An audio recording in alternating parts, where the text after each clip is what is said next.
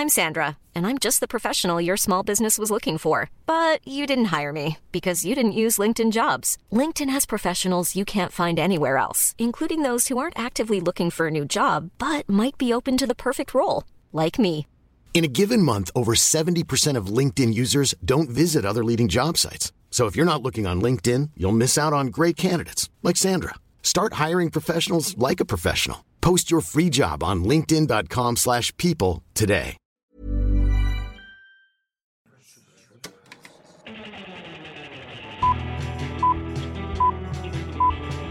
Saca el fanboy que tienes dentro. No tengas miedo de enojarte. Esto es el Club de los Amargados. Ay, qué bonito es dos semanas seguidas porque háblanos, háblanos, amiguito. Muéstrale a la gente que estamos juntos, que nos podemos tocar. Aquí está. No, no, no, no, no, no, no debería decir eso después del hashtag de la semana pasada. Después de lo del beso. Sigo, sigo sin entender por qué. Pues yo tampoco ¿Por qué dándole, eso? echándole más leña al fuego con lo de los 10 mil pesos. ¿Y no te los depositaron? No, para nada. Creo que no vale la pena tanto un. Gente, ahora, miren, la cuenta de banco de Sergio es esta. Si, si quieren, aquí les va. 10 mil pesos es el, el precio de un beso. Bueno, pero en general fue un éxito. ¿Qué la cosa? ¿Qué cosa? La transmisión. Ya sé, pero cuéntale a la gente. para Ah, la pues apenas iba a estuvo- Ah, decir bueno, eso. diles, diles, diles, diles. Bueno, pues la semana pasada yo creo que todos supieron. o sea, y si no saben, pues.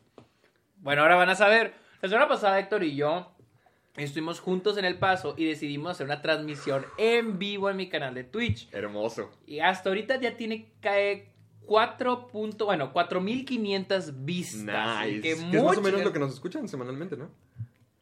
Sí. Y aparte, el episodio ya está en Spotify. Por si no nos quieren ver así las caras, lo pueden escuchar en Spotify. O si dicen, no, es que está muy pesado el video, no tengo internet, lo pueden escuchar también Pero en vale la pena que lo vayan a ver para que, para que no solamente escuchen los ruidos de papas y de bolsas y de... Y también vean el chat, porque pueden, pueden volver, por cierto. Si no lo han visto o lo quieren volver a ver, pueden ir a mi canal de Twitch, el Sergio Munoz, y pueden volver a ver la transmisión. Y probablemente lo vamos a subir en algún otro canal. De hecho, Héctor y yo estamos pensando en Sí. hacer un canal en YouTube que se llame como que... Los archivos amargados. Algo así, algo así. Amargados Archives, algo así. Y vamos a subir los videos, las transmisiones. Ah, es la primera, pero al menos para que ustedes, si lo quieren volver a ver, puedan ir a un lugar a verlo, porque en Twitch desaparece. Entonces, Al cabo vamos a hacer otra próximamente porque recuerda que te voy a ir a visitar. ah, sí. Te voy a ir a claro, visitar claro, y ahora va a ser con más tiempo. entonces ya van a ser dos Dos. transmisiones. Así que Sean parte, ¿ves? muchas gracias a todos los que han visto la transmisión, porque la neta estuvo, estuvo muy chida. Sí, estuvo muy chida. padre, estuvo muy O sea, cool, y luego el padre. video que nos hicieron. Ah, a mí, No a mí yo le decía a Sergio, a mí me encanta cuando hacen las compilaciones de nuestros momentos o cuando animan o, o ponen imágenes sobre nuestras conversaciones. Hecho, colo- era Amargados Team. Sí, vayan al, al- a la cuenta de, de- de Instagram de Amargados Team. Y ahí está el video. Es el video así literal, es el que está en rosa. Está, Buenísimo. está buenísimo. Está buenísimo. Porque, no me mates, güey, pero donde pusieron al Shrek bailando en mi cabeza, sí estaba en ese momento como que en mi pinche mundo. Cuando te estaba contando lo de Falcon y de Winter Soldier, desgraciado. Gracias. Me- güey, estaba yo llorando de la risa porque dije, wow, sí supieron que estaba. No, pues cuando tú estabas explicando de que, no, es que ganó estos premios, es que, Cuando- es que- es que este número, y, y yo estaba... que- Incluso ah. cuando yo lo estaba explicando, sí pensé, ya no me está escuchando. Creo que ya nadie en esta transmisión me está escuchando, pero no Se me importa. loco. Dije, no me importa, lo voy a acabar. Así todos nos sentíamos. Y no, oh, no olvidemos nuestra eh, reacción en vivo por Ah. primera vez, donde el magnífico Sergio dijo, no, pues que se frieguen, yo la voy a ver, que el público no la vea, que nos vean a nosotros. Yo no sab- yo no, no me di cuenta que no le había puesto transition, güey. Se me olvidó poner el tráiler de ¿cuál era? In the Heights. In the height. Ah, bueno, fue el más me que vimos ese día. Sí, el de, el de West Side Story estuvo muy El de West Side. Story estuvo padre, y además también el de El Conjuro estuvo padre verlo. Sí, o sea, es que está chido cuando puedes poner la transmisión y estamos reaccionando y nos pueden ver. Ay, ojalá si Yo- fuera cada Yo episodio. lo, sí, pues ya, ¿para qué te vas? Quédate. ¿O tú por qué te regañas? No- Ay, sí. ¿Tú eres yo, yo qué vida tengo allá. Tú tienes un mundo. Yo no tengo nadie. Pero tú eres gringo. Sí, pues sí, ¿qué? Pues sí. Puedes trabajar en un Guaraburger ¿Puedo tomar su orden, señor? Próximamente. Pero bueno, bienvenidos a otro episodio del Club de los Amargados. Y como lo hicimos hace poquito, no hay muchas noticias. Pero No tenemos, nos, no nos expongas. pero tenemos un tema. Cool. eh, está chido. De hecho, padre. El tema es buenas actuaciones en malas películas. Héctor y yo estábamos batallando en encontrarlas. Entonces Héctor encontró una lista. Entonces él mencionaba películas y no nos quedamos, no, güey, es que esto, esto, esto. O sea, ya llevamos como media hora platicando y, y Sergio me dijo, güey, ¿por qué no lo grabamos? Sí, Y yo, entonces- Ay, sí, cierto. Vamos a hablar de una lista que encontramos sobre buenas actuaciones y malas películas. No quiere decir que esas sean nuestras Elecciones. elecciones, definitivas. Simplemente Eh, vamos a vamos- comentar. vamos a si le- sí. De una vez les digo, es las 21 elecciones de BuzzFeed. Son las que yo encontré. Wow, BuzzFeed. Tienen buenas listas, ahí hago mis quizzes para saber qué tipo de queso soy y, y- y qué princesa mexicana me casaría, cositas así. Wow, yo pensé que Luisa ya era la única que hacía eso. ¿Tú no haces quizzes de BuzzFeed? Ah, vamos a hacer uno, vamos a hacer uno. Ay, wow. Va- Vamos a hacer ¿Y uno. tú qué creías? Que no íbamos a tener tiempo, no íbamos a tener contenido suficiente para ese episodio. A ver, ok. A, a ver, deja- ¿cuál, cuál te llamó la atención? Cómete un montón de papas y te, te diremos cuál es tu mejor cualidad. A O, ver. o, ¿cuál es el perro perfecto para ti según tu horóscopo? No, espera, déjame, déjame buscar uno de películas. a ver, espérate, espérate. A ver. BuzzFeed, quiz, Wow, películas. estamos buscando un, un quiz de BuzzFeed. Mira, Solo fans, no, a ver. Dinos qué película viste en el cine. A ver, a ver. No, espera, es- quiero, quiero uno, uno perro, uno perro. A ver, espérame, espérame, espérame. Créanme, esto no está planeado. Ah, tú, mi- tú mientras me dando la introducción de dónde nos pueden escuchar en, en lo que... Ay, bueno, primero aquí yo les presento a Héctor Portillo. Gracias, gracias. Con ustedes, Sergio Muñoz. ya, ya, no, Uh, sí, ya, ya, ya ya. después de... ¿Qué? ¿90? Ese es el 89. Madre santa, son Faltan quedan 11 10. episodios. Ah, digo, sí.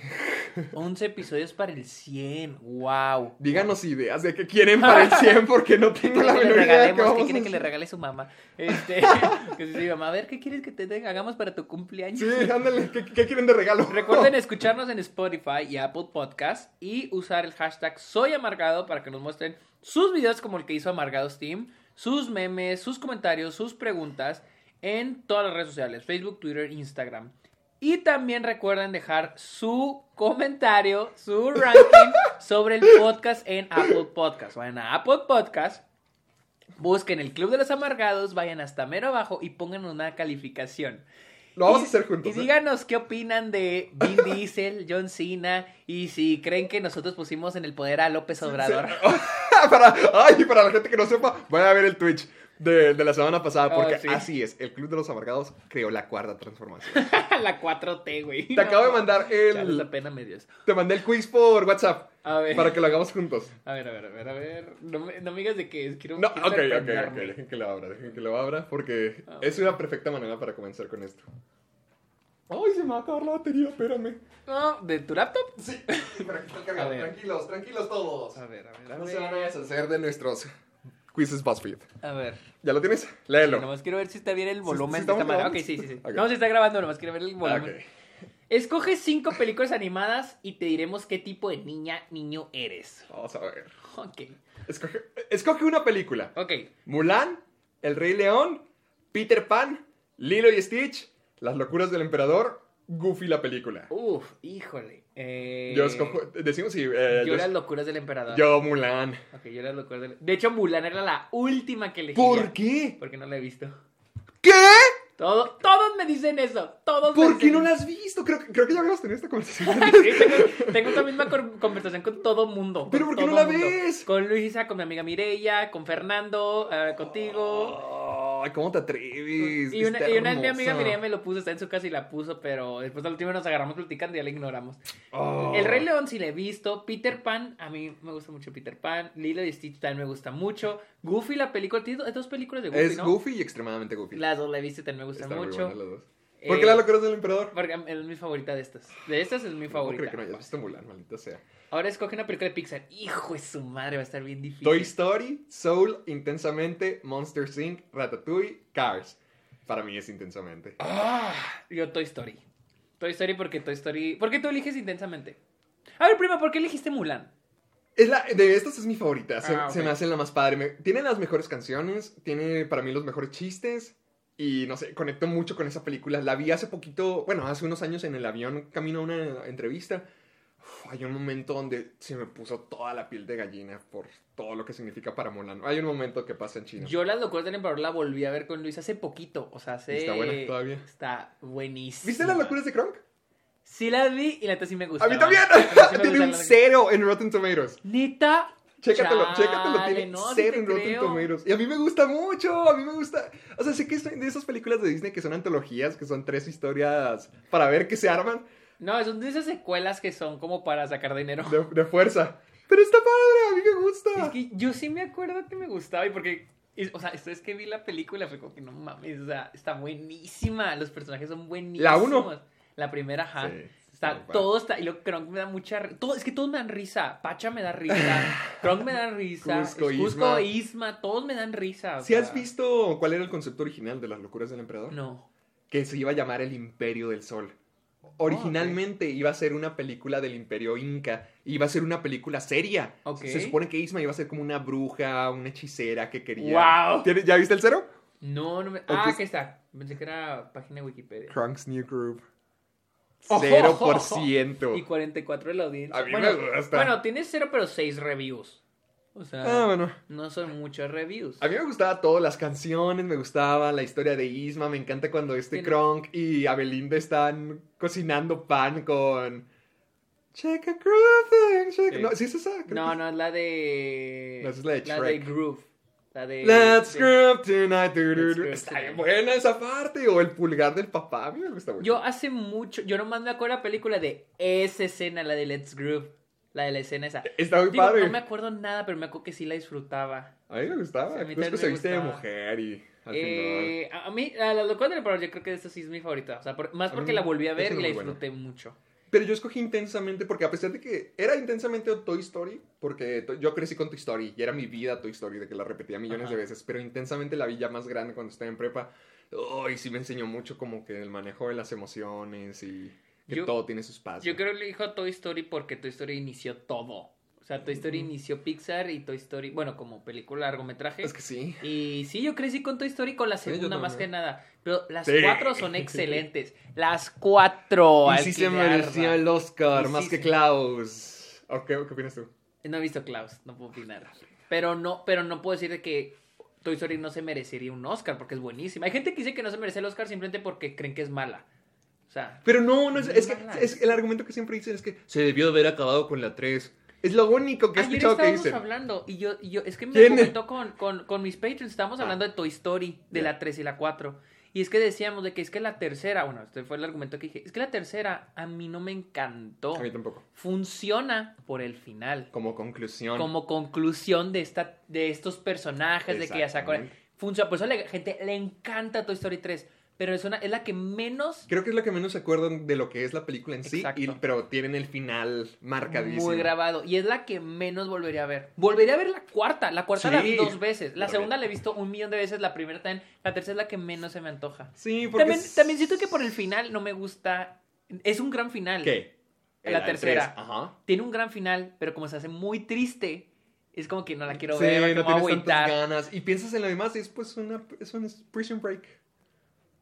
Es escapar de la... es- Oh, sí. wow, sí, cierto. Es, un prison break. Es un sí, prison cierto. break y no sé, no me llama tanto la atención. Sí, es cierto. Porque siento que las demás películas rondan mucho en los sentimientos de los personajes, como Woody su envidia hacia vos, la segunda Woody y, y cómo se aleja de su personaje como juguete para convertirse en coleccionable, o sea, su relación con Andy. Ajá. La, tercera, es un no. prison break y la cuarta es un existencialismo de que, y ahora que me Que- toca que- como que- eso- juguete. que- ajá, que me toca hacer siento como, que la wow, tercera sí es más cierto. como una aventura.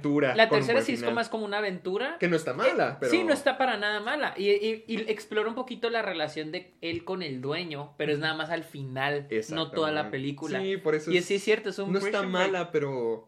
No, no, no está ni cerca de ser mala, No, pero sí es no, como para que, nada. Pero es la, para mí es la más floja de las cuatro. Y la gente siempre dice que es que para qué le siguen. Ese es el, el argumento de siempre, de que no, ya era el final perfecto. Lo mismo ¿para decían con? Toy Story 3. ¿De qué? De que, de que no debían haber hecho a 3, que estaba bien la segunda y que nos querían sacar dinero. Hacen la 3 y todos, ay, no mames. Y la Toy Story 4 es esa, ajá. Dicen de que es que no era necesario y que no sé qué. Digo, ok, tal vez la tercera tuvo un buen final, una buena conclusión.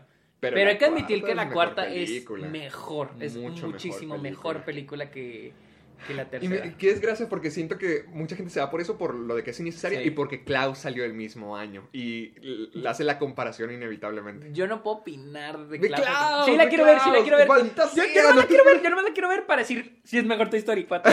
es que sí es mejor Toy Story 4, te lo aseguro. Después la veo. Sigamos. Escoge una película animada de Nickelodeon. Uh, Ok. Hey Hey Arnold la película, ¿Ok? La Granja, Jimmy Neutron la película, Bob Esponja, Una esponja en apuros, Rugrats en París y Thornberry la película. Ay. Este está difícil. Yo Ok, estoy... no he visto la de Bob Esponja. Debieron haber puesto Bob, la primera de Bob Esponja. Sí, yo también pienso No que la esta. primera, no, no esta. Jimmy Neutron hace años que no la veo. De hecho, estuvo nominada al Oscar junto con Trek. Yo creo que está muy buena, pero no la he visto en muchos años. Pues es que estuvo nominada al Oscar con Trek el mismo año, entonces no es una mala película. Hey Arnold la película también está muy padre en mi opinión. Y fue un Yo de hecho, fracasote. yo de hecho iba a elegir Hey Arnold, ¿verdad? porque a mí me encanta Oye Arnold. La granja, La- yo ¿viste? cuando la vi sí me gustaba, pero también no siento se ha envejecido bien. No sé- Yo creo que no he envejecido Yo también nada que bien. no, Nunca ese- viste la serie de, Nick- de La Granja, la serie. Sí, sí la vi. Estaba bien buena. Estaba Yo, buenísima. yo pensé que ibas a decir lo contrario porque a mí sí me gustaba. A mí me encantaba, estaba bien llama The. Backyard, ¿no? The, The Backyard.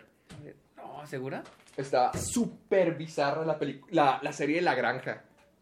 Sí. Siempre se vestían de humanos y todos se la creían y... Bar- Barnyard. Barnyard, no Backyard. Ah, The Barnyard. Ah, pues no tiene buenas. No, yo sé, yo sé. Bueno, la, la película no tiene buena calificación. La yo, serie tiene menos buenas yo la calificaciones. serie sí me acuerdo que la disfrutaba. A mí me encantaba llegar de la prepa, no, de la secundaria y siempre Sí, poner- güey, que estaba buena. A mí la neta me gustan más las series de las caricaturas de Nickelodeon. Fácil que las de Disney Channel. Yo era más Cartoon Network. Ah, es que yo casi no vi. Para mí era Disney Channel o Nickelodeon. Mm. Entonces Nickelodeon para mí tenía mejores caricaturas y mejores series live action que Sí, pues sí. Drake y Josh, Esquimo. Soy 101. Esquimo, güey. El manual de Ned, güey. Ah, Eh, sí, le pateé el trasero bueno. a todo lo de Disney Channel, fácil. Honestamente sí, porque... La única, lo único de Disney Channel que digo, ah, no mames, así me gustaba Saki Cody. Es que era más como... No, Stan Raven era una maravilla. Bueno, es que Es- ¿no yo casi no llegué a ver Ah, tanto Stan Raven. Era una maravilla. Es que siempre es vi Nickelodeon. Y luego los, los Tom Berry nunca Nunca me llamaron la atención a mí, me aburrían. También me aburrían. No me- Los Rugrats en Está París muy buena.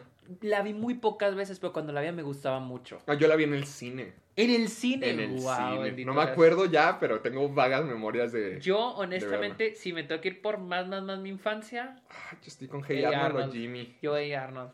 Jimmy sí vi mucho la... Híjole, Es la- que era muy... e- La de Hey Arnold era muy épica, porque... Está muy Iban a destruir... ¿Cómo era? ¿Iban a destruir la ciudad? ¿O, o que iban a construir algo- una- un edificio? Sí, algo así, un magnate iba a comprar no sé qué y así. Sí, de que tenían que encontrar un ¿Dónde es papel. esa película? La quiero ver. estaba muy buena. Y la animación HBO. también estaba muy bonita. Y se, Arnold se vuelve un espía junto con Gerald y cositas así. A ver, Hey Arnold. Y Arnold. No, sí voy a votar por Hey Arnold la película porque me acuerdo de la escena cuando Helga le revela el amor. Fue. No, no, no, no fue nominal Oscar, qué triste. Ah, sí, estoy buscando dónde la puedo ver porque yo sí quisiera verla otra vez. Está de padre. ¿Ya viste Sí. la de la selva? No, no la he visto. Yo tampoco. Y fíjate que sí, o sea, sí tenía como que ganas de verla, pero pues no. O sea, nunca me di el tiempo de ponerme a verla. Sobre todo porque ya lidiaba con los temas de los papás de Sí. Arnold. Y yo Oh, siempre quise saber qué pex con serie. eso. La película está en Paramount Plus. Yo tengo para todas, te lo presto. Oh, ok, por favor. Ah, no, pero no funciona aquí en Estados Unidos. No es como Netflix que nada más cambia, o sea, es como que Ah. tienes que tener una cuenta diferente. Mira, yo- yo- ¿Te acuerdas de esta escena? De el camionero. Sí, De sí, que sí, creo que le dice que van a... Es que creo que van a construir una autopista y que van a destruir el Sí, sí, vecindario. el vecindario lo van a El destruir. vecindario. Y me acuerdo de que eh, al camionero le dice que, ay, vive mi amor o algo así. Ya es cuando le, le pisa. ¿No te acuerdas de esa Oh, escena? no es que todas estas películas, excepto pues la de Bob Esponja, ni siquiera la he visto. Sí. Todas las vi de chico. Y te digo, los Thornberries es así, no, nunca la he visto porque nunca me llamó la atención. Sí, Nunca los Thunberg, eh, creo que era como con Ginger. Siento que como Sí, la niña también, era una protagonista, dije, no, no me llamaba tanto la No, no atención. era, para mí no era tanto eso, simplemente... Ginger sí me llamó un poquito más la atención, pero los Thornberries creo que era el hecho de que era... sí, las cosas que tienen que ver Con Selma. con animales y personas, como que No te casi llaman la no me llama la atención, es más eso. Ginger sí me llamaba un poquito más la atención, pero creo que a la hora que lo pasaba no, o sea, estaba haciendo otra cosa.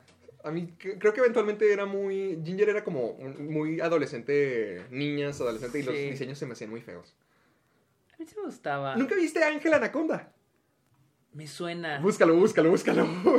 Me recuerda un poquito a Ginger por lo feo. O sea, no es el mismo diseño, A pero. mí, los de la calle Broca nunca la viste. ¡Ah! ¡Claro que sí! No, esa estaba buenísimo. Claro que sí. Vi, vi algunos, vi muy poquitos. Oh, su madre. Sí, ¿ya viste Ángel Anaconda? Sí, güey, pero no. Era de nunca, Fox nu- Kids. nu- nunca lo vi bien. O sea, era como que le cambié de canal, aparecía, me asustaba y le cambiaba. ¿Nunca viste la película de Digimon? Nunca vi Digimon. Ah, es, es que en la película de Digimon en el VHS hay un corto donde ellos van a ver la película de Digimon. Entonces estaba bien bizarro, estaba bien bizarro. Está- sí, sí, está muy raro. Pero pues- creo que sí lo llegué a ver. Pero bueno, Voy a escoger a Arnold la yo, película. eh, Arnold también. Y luego tenemos. Una película de Una DreamWorks. película de DreamWorks. ¿Cómo entrenar a tu dragón? El espantatiburones. Shrek, Fácil. Shrek, Trolls, Madagascar y Kung Fu Panda. Ok, Trek. Shrek, definitivamente Shrek. Pero yo de chico me encantaba el espantatiburones.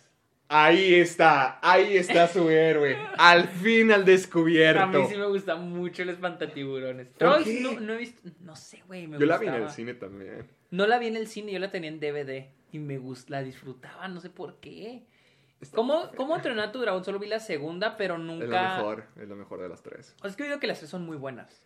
Yo digo que las tres películas son muy la buenas. tercera pero no me encantó tanto, pero sí está padre. Pero he oído que están como que underrated. Espera, que no más quiero.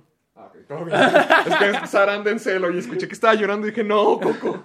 Ah, Eh, he oído que Cómo entrenar a tu dragón está under, underrated. Siento que Madagascar sí está underrated. Ay, güey. A mí Madagascar es la primera y ya. La segunda a mí no me gustó. La tercera del circo ni la vi. La segunda sí me gusta. La, la- la primera está buena y la segunda creo que se pone más loca todavía. No, es que cuando es de que, ah, que cuando son películas que ay, se reencuentran con sus familias o madres así, que, siempre suelen ser secuelas, como Trek, pero en Trek sí funciona muy bien. Ah, siento como que es este, no sé, como que es como que una barata por hacer una secuela. Sí, sí, sí, Y con Madagascar no me... No. Y la tercera ya ni me molesta en verla. ¿Cuántas hay? ¿Tres o cuatro? Tres. Tres. Creo que hay tres. Sí, no. La primera sí me gustaba. La primera está- años sí está no muy la padre, la primera. Trolls no la vi. Y Kung Fu Panda vi la Uf. segunda y me dio mucho sueño. ¿Qué? La- no he visto, fíjate que la única que no he visto es la segunda. Y dicen que es de las más tristes. Porque la primera está épica. Es que no he visto ninguna de esas así bien. O sea, era cuando un tiempo en el que las, o sea, este tipo de las películas era como que, ah, películas para niños y no... No te llamaba la como que atención, no- tú ya habías era- crecido. Yo, era, yo era un niño grande, güey. O sea, ya, no Ya, era para no mí. te No te creas. Pero me acuerdo que fuimos a ver Kung Fu Panda 2, me acuerdo de llevar a Santi. Santi estaba muy chiquito. Y yo, me, yo estaba que qué flojera. Pero no había visto la primera. Entonces No, no nunca- entendías nada, no conectabas. Entonces, para mí, Shrek. Shrek, no, Definitivamente también, Shrek. A ver, para terminar, escoge Una una, película, película. animada del estudio Ghibli. Kiki Delivery Service, El Castillo Vagabundo, Mi Vecino Totoro, oh, El Secreto de la Sirenita, La Princesa Mononoke y El Viaje de Chihiro. El Viaje de Chihiro. He visto todas menos El secreto de la sirenita. Yo también. Que se llama Pon- Ponkyo. Ponio- Pon- Ponokyo, una así. De estas, si yo he visto todas, yo creo que sí me coge El Viaje de Chihiro. Ay, mi favorita. ¿Cuál es tu favorita del estudio Ghibli? El Viaje de El viaje. Chihiro. Mi favorita creo que es Porco Rosso. Yo El Viaje Chihiro. Ah, esa la vi en el cine. yo visto. Rosso está hermosa. Eh, es que el viaje Chihiro, cada vez que la paso en el cine, voy y la veo. Del viaje de Chihiro la he visto en el cine. Kiki Delivery Service también la vi en el cine. Porco Rosso también la vi en el cine. Ah, mi amigo Totoro también la vi en el cine. Mi vecino Totoro también la vi en el cine. Es, que. ah. No me decepcionó mi vecino Totoro, pero sí la sentí como muy... O sea, era una película para niños pequeños. La que está muy buena, es más nueva, es la de, de Tale of Princess Kaguya. Kaguya.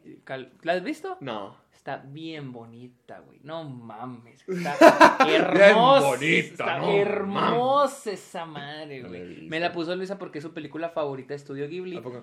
Y oh, no, la compré, o sea, la compré. Ajá. Y está... qué buena, peli- está buenísima, está buenísima. Yo estoy entre Kiki y el Castillo Vagabundo. Que como no está Porco Rosso, creo que voy a escoger el Castillo Vagabundo ya. Ok. Es mi favorita. ¿Qué te salió? ¡Ah! Yo soy un niño adulto. Yo también soy un niño adulto. Nunca has sido un niño en realidad, siempre has sido extremadamente maduro e inteligente. Odiabas que te trataran de manera infantil porque les has, les has entendido el mundo desde que tienes... Les, Le has ah, le entendido has entendido al mundo. mundo desde que tienes memoria. Tiene sentido. No, odiabas que te tratan de manera infantil. Güey, mi mamá todavía me dice Sergito. Y no me molesta. No, pero yo siento que sí, que sí queda. Por los gustos. Sí, pues O sea, pues es que, por ejemplo, bueno, sí es cierto, si eliges mi vecino Totoro, tal vez entraría más como que Más, más chiquito. Y luego de películas de DreamWorks, yo creo que Trolls, Madagascar y Kung Fu Panda entraría algo como más chiquito, para un niño más chiquito. Me imagino. ¿Cómo entrar a tu dragón? Siento que si entra como que algo más maduro. Yo siento que cómo entrar a tu dragón es la más madura de las de DreamWorks. Shrek está muy puerca. No, pero no me refiero. sí, pero, pero la, ya la cuarta y la, la, la que tercera y cuarta ya recaen en lo de en los chistes, ya es más infantil, la neta. Shrek. La tercera, sobre todo. Sí, o sea, decae. Yo siento que cómo entrar a tu dragón, por lo que escucho, es la más como más madura de las de DreamWorks. Y luego de las de las de las de Nickelodeon, yo creo que A. Arnold y la de los Tom Berry son como las más también como para más maduras. Más chiquitos. Ajá. Ah, más, más, más, maduras. Mm. Para más chiquitos, yo creo que la de Bob Esponja, bueno. y luego de, de las de Pixar, yo creo que para la de más maduras, Intensamente y Soul. Y la más infantil, yo creo que es Cars. Cars es definitivamente la más infantil de las de Pixar. Espera. Espera. ¿Viste Camp Rock? Ay, no. Ah, bueno. Cuando salió Camp Rock fue como que ya estoy harto de Disney Channel. O sea, porque antes, antes, de hecho, cuando fue Camp la, ya fue cuando ya dije ya no veo Disney, ya no veo Disney Channel. ¿Ahí fue la muerte? Yo creo que sí. Mira, te Terminé mandé. High School Musical 2, 3, las Shira Girls y ya de ahí ya no, ya no volví a ver películas originales No, de Disney. sí, bien. Te mandé uno más. Vámonos más rápido, pero es porque, porque, porque este sí es para nosotros de verdad. A ver. Ábrelo y dime qué dice. A ver, espera. Está abriendo ese WhatsApp. Para que veas. Solo si de verdad Shrek es tu película favorita, vas a sacar más de 3 en este quiz. ¡Oh, la madre! A ver. Según Shrek, ¿con qué sabe muy bien lo gelatinoso de los ojos humanos? Con pan Con tostado. pasto- Fácil, güey. ¿Cómo se conocen burro y Shrek? Ah, a ver, burro irrumpe en la casa de Shrek. Shrek compra a burro, bañados en el mismo pantano, mientras burro, mientras burro, Mientras burro está huyendo. Eso está fácil. A ver, completa la canción. Porque estoy solito. Solito, no hay nadie aquí A a mi lado. lado. No habrá problemas hoy. Ay, demasiado fácil. eso. Ah, bueno, cálmate, experto. Shrekólogo. Yo creo que todos saben eso, güey. O sea, Porque todas las criaturas de cuentos de hadas se van a vivir al pantano. Ay, bueno. porque las obligaron, porque hay mejor clima ahí, porque Burro las invitó, porque están buscando oro en el pantano. Porque Porque, las obligaron. obligaron, güey. Hasta las otras respuestas ni siquiera. Sí, no, no quedan. ¿De qué son los botones del hombre de jengibre? De gomita. De gomita, güey. Está muy fácil. ¿Cuáles son las solteras, además de Fiona, que el espejo me que lo Ah, Ay, ah, Cen- es esta- Cenicienta. Es Blancanieves Blancanieves. y Cenicienta. Cenicienta. Fácil. ¿Cómo se llama el reino donde gobierna Lord Farquaad? ¿Duloc? Duloc. Ah, está muy fácil. ¿Para qué hace un torneo Lord Farquaad? Ah. Para que vayan a buscar a Fiona, no encontrar el guerrero que Sí. rescatará a Fiona. ¿Qué, qué día dice que Shrek da clases? Los jueves.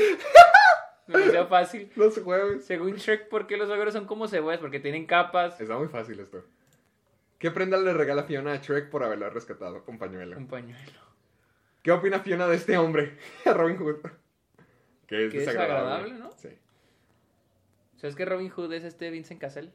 ¿Quién es Vincent Cassel? ¿No sabes que Vincent es un actor francés? Pensé que sí iba a suceder quién era. A ver, ¿dónde lo viste en algo? ¿En la N lo has visto? Tal ¿La- vez sí lo furia? reconoces, pero no sé. El odio se llama la N. Sí, sí. Sí, sí, sí. Ah, sale en Black Swan. Ya, sí lo he visto, pero Ah, no lo he visto. Es que me gusta mucho ese actor. Sí lo he visto en otras cosas. ¿Qué le, de, ¿Qué le da Shrek de cenar a Fiona justo antes de llegar a Duloc? Rata, ¿no? Rata, ¿no? ¿Cómo llegan Burro y Shrek para ponerse a la voz de Fiona? En lancha, en caballo, en dragona, corriendo. En lancha. No mames, en lancha, güey. O sea, Sí, está muy fácil. para terminar, ¿quién se gana el ramo de flores Ah, de boda con Pinocho, Shrek? ¿no? No, es esta... ¿La dragona? Ah. Pensé que la... Sí, ¿no? La dragona o Pinocho. No, la dragona, ¿no? O... Según yo es Pinocho. A ver. ¡No! la ¡Me equivoqué! dragona. Ahí está, güey. Sí, te yo soy más fan de. Ah, por, un, por un porcentaje. Ahí está, güey. Ahí, ahí está. Bueno, este, vamos, ya nos presentamos, ya iniciamos el programa. Ah, ¿qué películas viste esta semana? Ah, Vimos Snatch. Esta vez que fuimos, que, estuve- que estuvimos en el paso, Estuvo vimos. Snatch. Yo llevaba mucho tiempo queriendo que Héctor viera Snatch. Porque Héctor tiene una muy mala imagen de. horrible. ¿Quién? Guy Ritchie. De Guy Ritchie. Y- Después, y, la neta lo entiendo. Nomás había visto el Rey Arturo y El de Aladdin. Sherlock Holmes, ¿no? ¿Es él? Sí, ¿no? De él es el director de Sherlock Holmes. Digo, ve las tomas, güey. Sí, es lo que estaba pensando. Guy Ritchie. Sí, mira, él la dirigió. ¿Y Sí. también dirigió la segunda? Eh, se me hace que sí, la de Game of Shadows. También. Sí, las Game dos. Shadows. La segunda no la vi, la de Game of Shadows. Yo sí las vi las dos. Eh, está- es que están Está bien, están entretenidas. No, se La vi en el cine hace mucho tiempo. Sí, no tenía la fe, pero más que nada se me ha quedado la imagen del rey Arturo. Porque sí Ah, se ok, me que no la vi. feísima, feísima, feísima. Y Aladdin está muy padre, a mí me encanta. Ok. Pero no sé, no le tenía confianza a Guy Ritchie. Vi una entrevista de él donde se me hizo bien payaso. bien- ¿Neta? Hay una, hay una entrevista. Cuando el hijo de Jimmy Kimmel se enfermó, eh, cada semana tenían una celebridad diferente en el programa. Entonces hay una entrevista. ¿Sabes quién fue, güey? ¿Quién? Este Fernando fue al show de Jimmy Kimmel. Ay, no estaba Jimmy Y le tocó cuando no estaba. Dijo, güey, no mames. nos dijeron, nunca ha faltado. Y esa fue la primera vez que faltó. ¿Quién estaba? No me acuerdo. No me, acuerdo no, no me acuerdo. Pero dijo, no, güey, queremos, pues no, no está Jimmy Pobre. Kimmel. Yo que, ay, güey, qué sad. Bueno, y luego. Eh, um, y hay una entrevista de Guy Ritchie con David Spade. Espera, agarró la. No, mames. Y luego. Está horrible esa entrevista. Horrible. Es bien cringe de que Guy Ritchie es el hombre más patán y más altanero del mundo que nomás está como que... Es que he oído que es muy estricto con las cosas. Por ejemplo, con Snatch. me- cuando la acabamos de ver, me metí a la trivia en IMDb. Ajá. Y decía que él tenía muchas reglas. Por ejemplo, que no en celulares, de que no hubieran que no, nadie hiciera chistes, que no hubiera bromitas, nada así. O sea, que todo era serio. Es chistoso porque la película literal es una comedia. Pero Sí. que era su regla de que no querían ni a nadie haciéndose el graciosito, ni haciendo chistecitos, y que no quería ruidos de celular. O sea, es estricto. Sí, sí, sí se O ve como se- un hombre muy rígido. Ajá, muy rígido se ve. Y digo, Snatch, la neta está, está muy chido. A mí, Está muy padre. a mí siempre me gusta esa película. Y desde que la vimos tenía miedo de que, ¿Que no me gustara? que a mí no me gustara. Ah, ¿por qué? ¿Que se- ¿Hace cuánto que no la veías? Como dos, tres años. Me acuerdo que se la puso una a Luisa y, no, y le gustó mucho. Y dije, bueno, vamos a ver si sigue siendo tan buena. Y Estaba muy bueno. A mí me gustó mucho. A mí me impre- Yo tenía una mala imagen de Guy Ritchie, pero a mí me impresionó que logró mantener to- todo, todo lo que escribió, que lo hizo él solito. Porque son 10.000 historias chocando al mismo tiempo. O sea, nomás hay un MacGuffin que es el diamante. Ajá, sí. Pero no importa. O sea, lo que importa es cómo cada historia de cada uno se va metiendo en la historia de los otros. Y está bien. Perra, está bien padre. A mí me gustó Buenísima. mucho. Eso mi favorita. Mi favorita fue la historia. ¿Cómo se llama el gordo? ¿Cuál gordo? El que manejaba. ¡Ay! El, el de los que chocaron. No, a mí me encanta Jason Statham. O sea, que yo creo que es algo que Siento que jamás creería que. Fue el me- menos importante para mí. Sí, pero es que más bien me gusta la historia de ellos con Brad Pitt. Que Ah, me da mucho. Bueno, no, más no el Brad personaje, Pitt. más bien toda esa historia. También este Stephen Graham. El chaparrito, el irlandés. El que sale en The Irishman. El, el, el, el que, el que lleva, el- lleva al mamá de que hacen que se pelee y lo esté el güey así llorando porque. Ah, el, el amigo, el sí, compañero. el amigo, el compañero. Ah, Él es ah. Stephen Graham, güey. Me encanta, güey. O sea. es- Ah, es el, el de The Irishman. Sí, Madre, el Little Man, sí, el ya, ya, ya. irlandés. No, sí, aquí estoy viendo la imagen de cuando, cuando Sí, llega tarde con sí, Jimmy sí, Hoffa. es él, güey. No mal, wow. A mí me encanta él. La primera Muy vez que yo bueno. lo vi actuar fue en This is England. Está buenísima, está bien difícil de encontrar esa película, pero está buenísima. Y luego lo vi como Babyface en, en este en Public Enemies, con donde sale Johnny, Johnny Depp. Depp. Él es su actuación, wow. Buenísimo. Como porque Babyface, no he así como escuchado buenas cosas de esa película. es de, es de Michael Mann, güey. ¿Y Está eso? buenísima. A ver. No sé si te la estás confundiendo con la de Will Smith, porque esa sí he oído que está mala. No, no, no, es que me acuerdo de, a ver, ay, me salió Public Enemy la banda. Movie. A mí se me hace underrated esa película. Ah, pues, Tiene públicos. un, tiene un 70 por la 70. crítica y tiene un, es, de- es que es de Michael Mann. Michael Mann es un genio, güey. Hizo la de... ¿Has visto Hit o Colateral? Están buenísimos. Cola- la colateral la de Tom Cruise. Jamie Foxx. Sí, Sí, obvio, bien- claro que es, es está, de Michael Mann. buena. Está Hit muy también está buenísima con Al Pacino y... Ah, yo estaba pensando en la de Sandra Bullock y... Ah, no, no, no, no, no, favor, no, no, yo, wow. Oh, wow, Sergio. Wow, eh, con wow, al, fin, al fin. Bueno, pues... No, eh, sí está muy padre, me gustó mucho. Está me gusta mucho cómo es que todos son un montón de personalidades y sí, todos son diferentes. o sea, todos, y todos son bien intensos. Todos, todos, todos, todos. Todos pueden ser bien desagradables o bien graciosos o bien chistoso es que ninguno te cae mal. No. O sea, a ti te odian. Todos son desagradables, pero a todos te, te pero, agradan. pero como audiencia, todos te caen bien. Que es algo creo que a veces es muy difícil de hacer con las películas. De que un personaje te caiga bien y es un personaje odioso. Ajá. Le doy mucho crédito a la dirección, más que nada. Brad Pitt se me hace un odioso en no esa película. mames, pero no lo puedes odiar. Pero no lo puedes odiar. No o sea, puedes- o sea, que no entiendes nada. Sí. Ay, se me hizo muy padre eso. esa neta está buenísima. Leí que Guy Ritchie no tenía un papel para Brad Pitt, sino que Brad Pitt llegó y le pidió el papel, le dijo, oye, me gustaría salir una película tuya. Y Guy Ritchie dijo, ah, Simón. Pero dijo, güey, ¿qué hago? No tengo, hago? na- ¿Qué no tengo nada para él. Inventó un, inventó un personaje que a Brad Pitt no le gustó. El personaje no le gustó porque era un lucho, un, era un peleador. Y Ah, acaba de pues. salir de Fight Club. Entonces ya no Mm. quiero hacer al mismo, al mismo, Mismo personaje. El mismo personaje, porque sí es Sí, o sea, se hubiera Ajá. Entonces, Brad Pitt el último decidió hacer la película solo porque quería hacer una película con Guy Ritchie. Wow, ¿Qué había fue- hecho antes? ¿Por qué quiso trabajar con él? La, el- ¿Ya ves el, grando, el, el otro, el grandote, el que... Al que no quedan, pero el primero que no quedan. No, no, no, no, no, no, no, al que me dijiste que el que se llama... ¿El gordo? Vinny, Vinny, Vinny- Ah, Vinnie Jones. Ah, él hizo una película con Vinnie Jones que se llama Lock, Stock, Lock, Stock and Two Smoking Barrels. He oído que está muy buena también. Ok. Yo, llevo, yo siempre la he querido ver.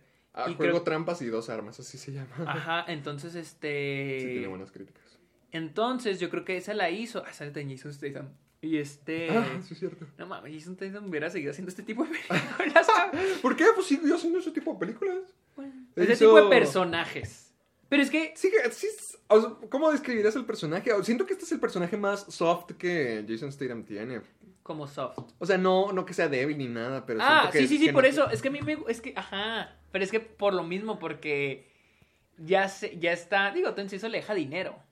O sea, él ya O está sea, te- type- typecasteado como hombre de como, acción. como hombre de acción. Y aquí no es un hombre de acción. A pesar que el personaje es rígido, es serio, pero, sí es, pero como es, es el más soft que tiene. Sí. A mí me gusta eso porque siento que es más real. Y me gusta lo que hace porque Un tampoco. Digo, hombre del día al día. Ajá, no le está exigiendo mucho la actuación. En, ¿Se te en hace que Snatch. no, tú dijiste que no actuaba bien. No, a mí se me hace que en Snatch actúa bien, pero también porque no se le exige mucho. Pero el personaje, o sea, me gusta que es un personaje. Tiene más tridimension- tridimensionalidad que todo lo que suele hacer, la neta.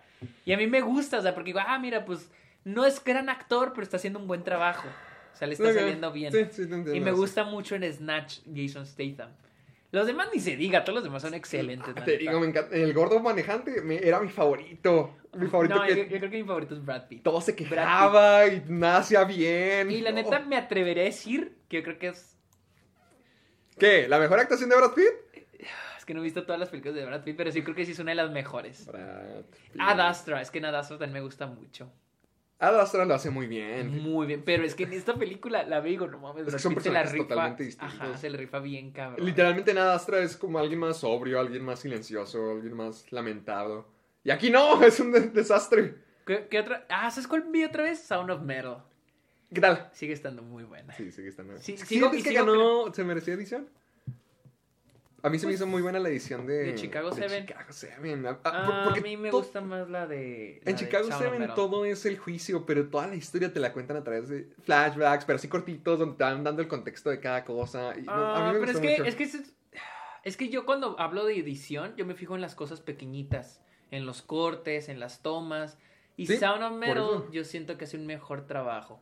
Para mí la mejor fue la de The Father, Ah, pero Sound of Metal siento que edición sí hacen muy buen trabajo y me gusta más que Chicago Seven en edición. mm, Esta vez que la vi, sí noté más el trabajo de edición que la primera vez que la vi. Y sí me gustó más. Y Chicago Seven, no, o sea, está bien. O sea, está buena la película, me está hizo muy buena. impresionante la, la edición. ¿La edición? La edición. O sea, sí, por- porque, o sea, la edición es la forma en que vas armando la película. ¿Cómo? To- o sea, todo lo que haces para, para crear la película, los cortes, las transiciones, Ajá. cómo vas ordenando eso. Y a mí se me hizo que la forma en que metían, o sea, era el presente, pero al mismo tiempo te contaban todos los sucesos del pasado Pero, rápido, pero en es friega, más bien mezclando cosa todo. de guion. Por, por eso era mucha gente que decía que, eh, de- que dicen de que Aaron Sorkin, mejor tú escribe, no dirijas. ¿Él la dirigió? sí, le dirigió. ¿Ha dirigido otra cosa? Eh, dirigi... Que más sé que no. Yo pensé que dirigió Steve Jobs, pero no, Steve Jobs la dirigió Danny Boyle. Y, Danny, y, y Steve Jobs está buenísimo. No la he visto. ¿Qué tal está Seth Rogen ahí?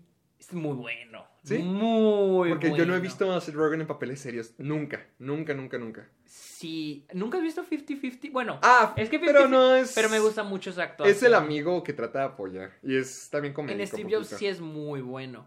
Y, y No. la- y hace poquito, ah, bueno, el año pasado la vi. Y sí está muy Ah, buena. Aaron Sorkin hizo la de Molly's Game. Ah, es de que no está tan buena. Yo la quité. he oído lo mismo, de que el guion está bueno, pero la dirección no.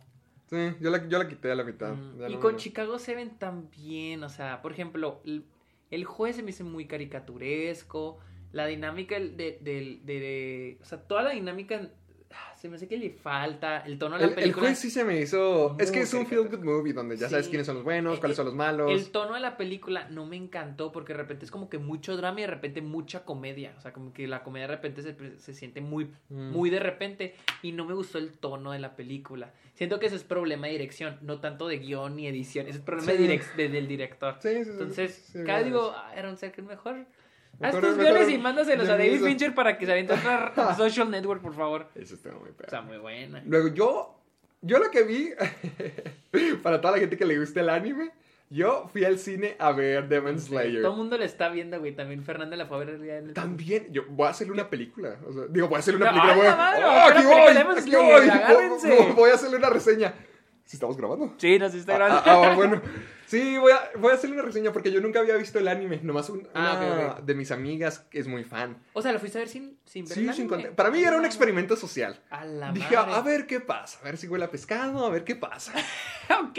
Y, o sea, Sergio, es la primera vez en toda la pandemia Ajá. que voy a un cine y me dicen, no, ya se acabaron los boletos. Neta. En dos cines. O sea, fui a, a Paseo Central, en Cinépolis. Ajá. No pudimos entrar porque nomás quedaba un asiento. Y luego fuimos a Fashion Mall. Ya se habían acabado todos. Nomás, a la madre. nomás porque un tipo, y donde quiera que estés te, mandas un, te mandamos un besote, dos de sus amigos lo plantaron y nos vendió los boletos. Wow, neta. Sí. Chale, Y güey. está padre. O sea, está, está cool. Obviamente me falta un montón Una pregunta, de ¿los cines sí están, eh, sí están dejando los espacios? Sí. Ah, ok. Sí, haz de cuenta, dejan, Ah, dejan toda una fila y luego también dos. Yo lo más lleno que he ido a un cine es cuando fui a ver The Dark Knight. Ah, ya. Cuando fui a ver The Dark Knight sí. Estaba hasta la... Todo el mundo tenía que ver esa película. No, aquí todos estaban bien emocionados, todos estaban y tú, muriendo. y tú estás de que... ¿Qué, qué- qué está pasando? ¿Qué va a ¿Qué- pasar? qué- qué- qué- qué- quién ¿Qué es van a regalar? Yo, yo me sentía la novia en una película de Ah. ¿Quién es, ¿Quién es el bueno? ¿Quién es el malo? Así ¿Qué me dijo? sentí. ¿Por, por qué está haciendo eso? ¿Por, por qué, qué? ¿Por qué se enojó? no, está- está cool. O sea, se me hizo como las cosas de anime. Que- todo el mundo... ¿Sí has visto anime? ¿Has visto algún anime? ¿Nunca Death Note...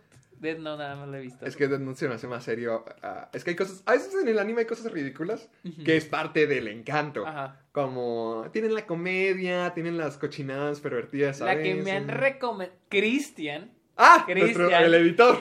Saludos a Cristian. Saludos, me ha recomendado un chingo la de Attack on Titan. A mí también me la han recomendado. chorro. No se me antoja en absoluto. A mí sí, yo sí la quiero ver, nomás que está muy larga. Luisa la empezó a ver. ¿Cuántos episodios? Creo que son 80 y algo. Ay, no. Eh, es- a ver, déjame, antes de con- que me empiecen a juzgar. Sí, con Demon Slayer, que son 20. No se me antoja. Ah, Shingeki. 86. Son 86. Es, es muchos episodios. Luisa la empezó a ver en Hulu y dijo que sí está muy buena. Pero la dejó de ver porque en Hulu están, hay anuncios y dijo que la ya, hue- o sea, que ya le dio hueva de que ponerle y luego anuncios. Pero hasta donde se quedó, creo que Luisa vio como siete episodios. Ajá. Dijo que sí, estaba que sí le estaba gustando mucho. Y Luisa y eso, y Lu- Luisa no es de anime. Mm, O no sea, le gusta. Luisa, no que no le guste, simplemente no, nunca, nunca ha visto animes. Mm. Entonces se puso a ver esa y le dije, ¿qué tal? Y dijo, la neta sí está muy chida, pero ya me dio hueva estar viendo tantos anuncios en Hulu. Sí, pero, pero Cristian, te prometo que sí la voy a ver. Yo no prometo nada.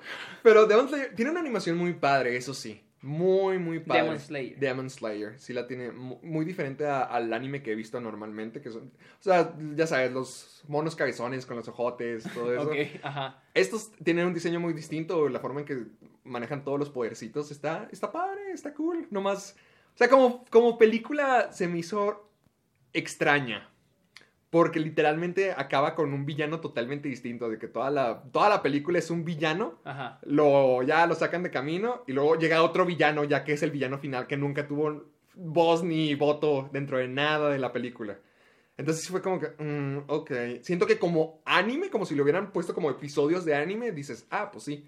Pero aquí, no sé, tenía unas cositas raras. Me pero- sale que es la película animada clasificación R más ¿Exitosa? exitosa de todos los tiempos. Y sale que cuando fue lanzada fue la película más este, no, mentira. En 2000 en diciembre de 2020 la película superó al viaje de Chihiro ¿Qué? En la película más exitosa en el box, en la taquilla japonesa Madre de todos los tiempos.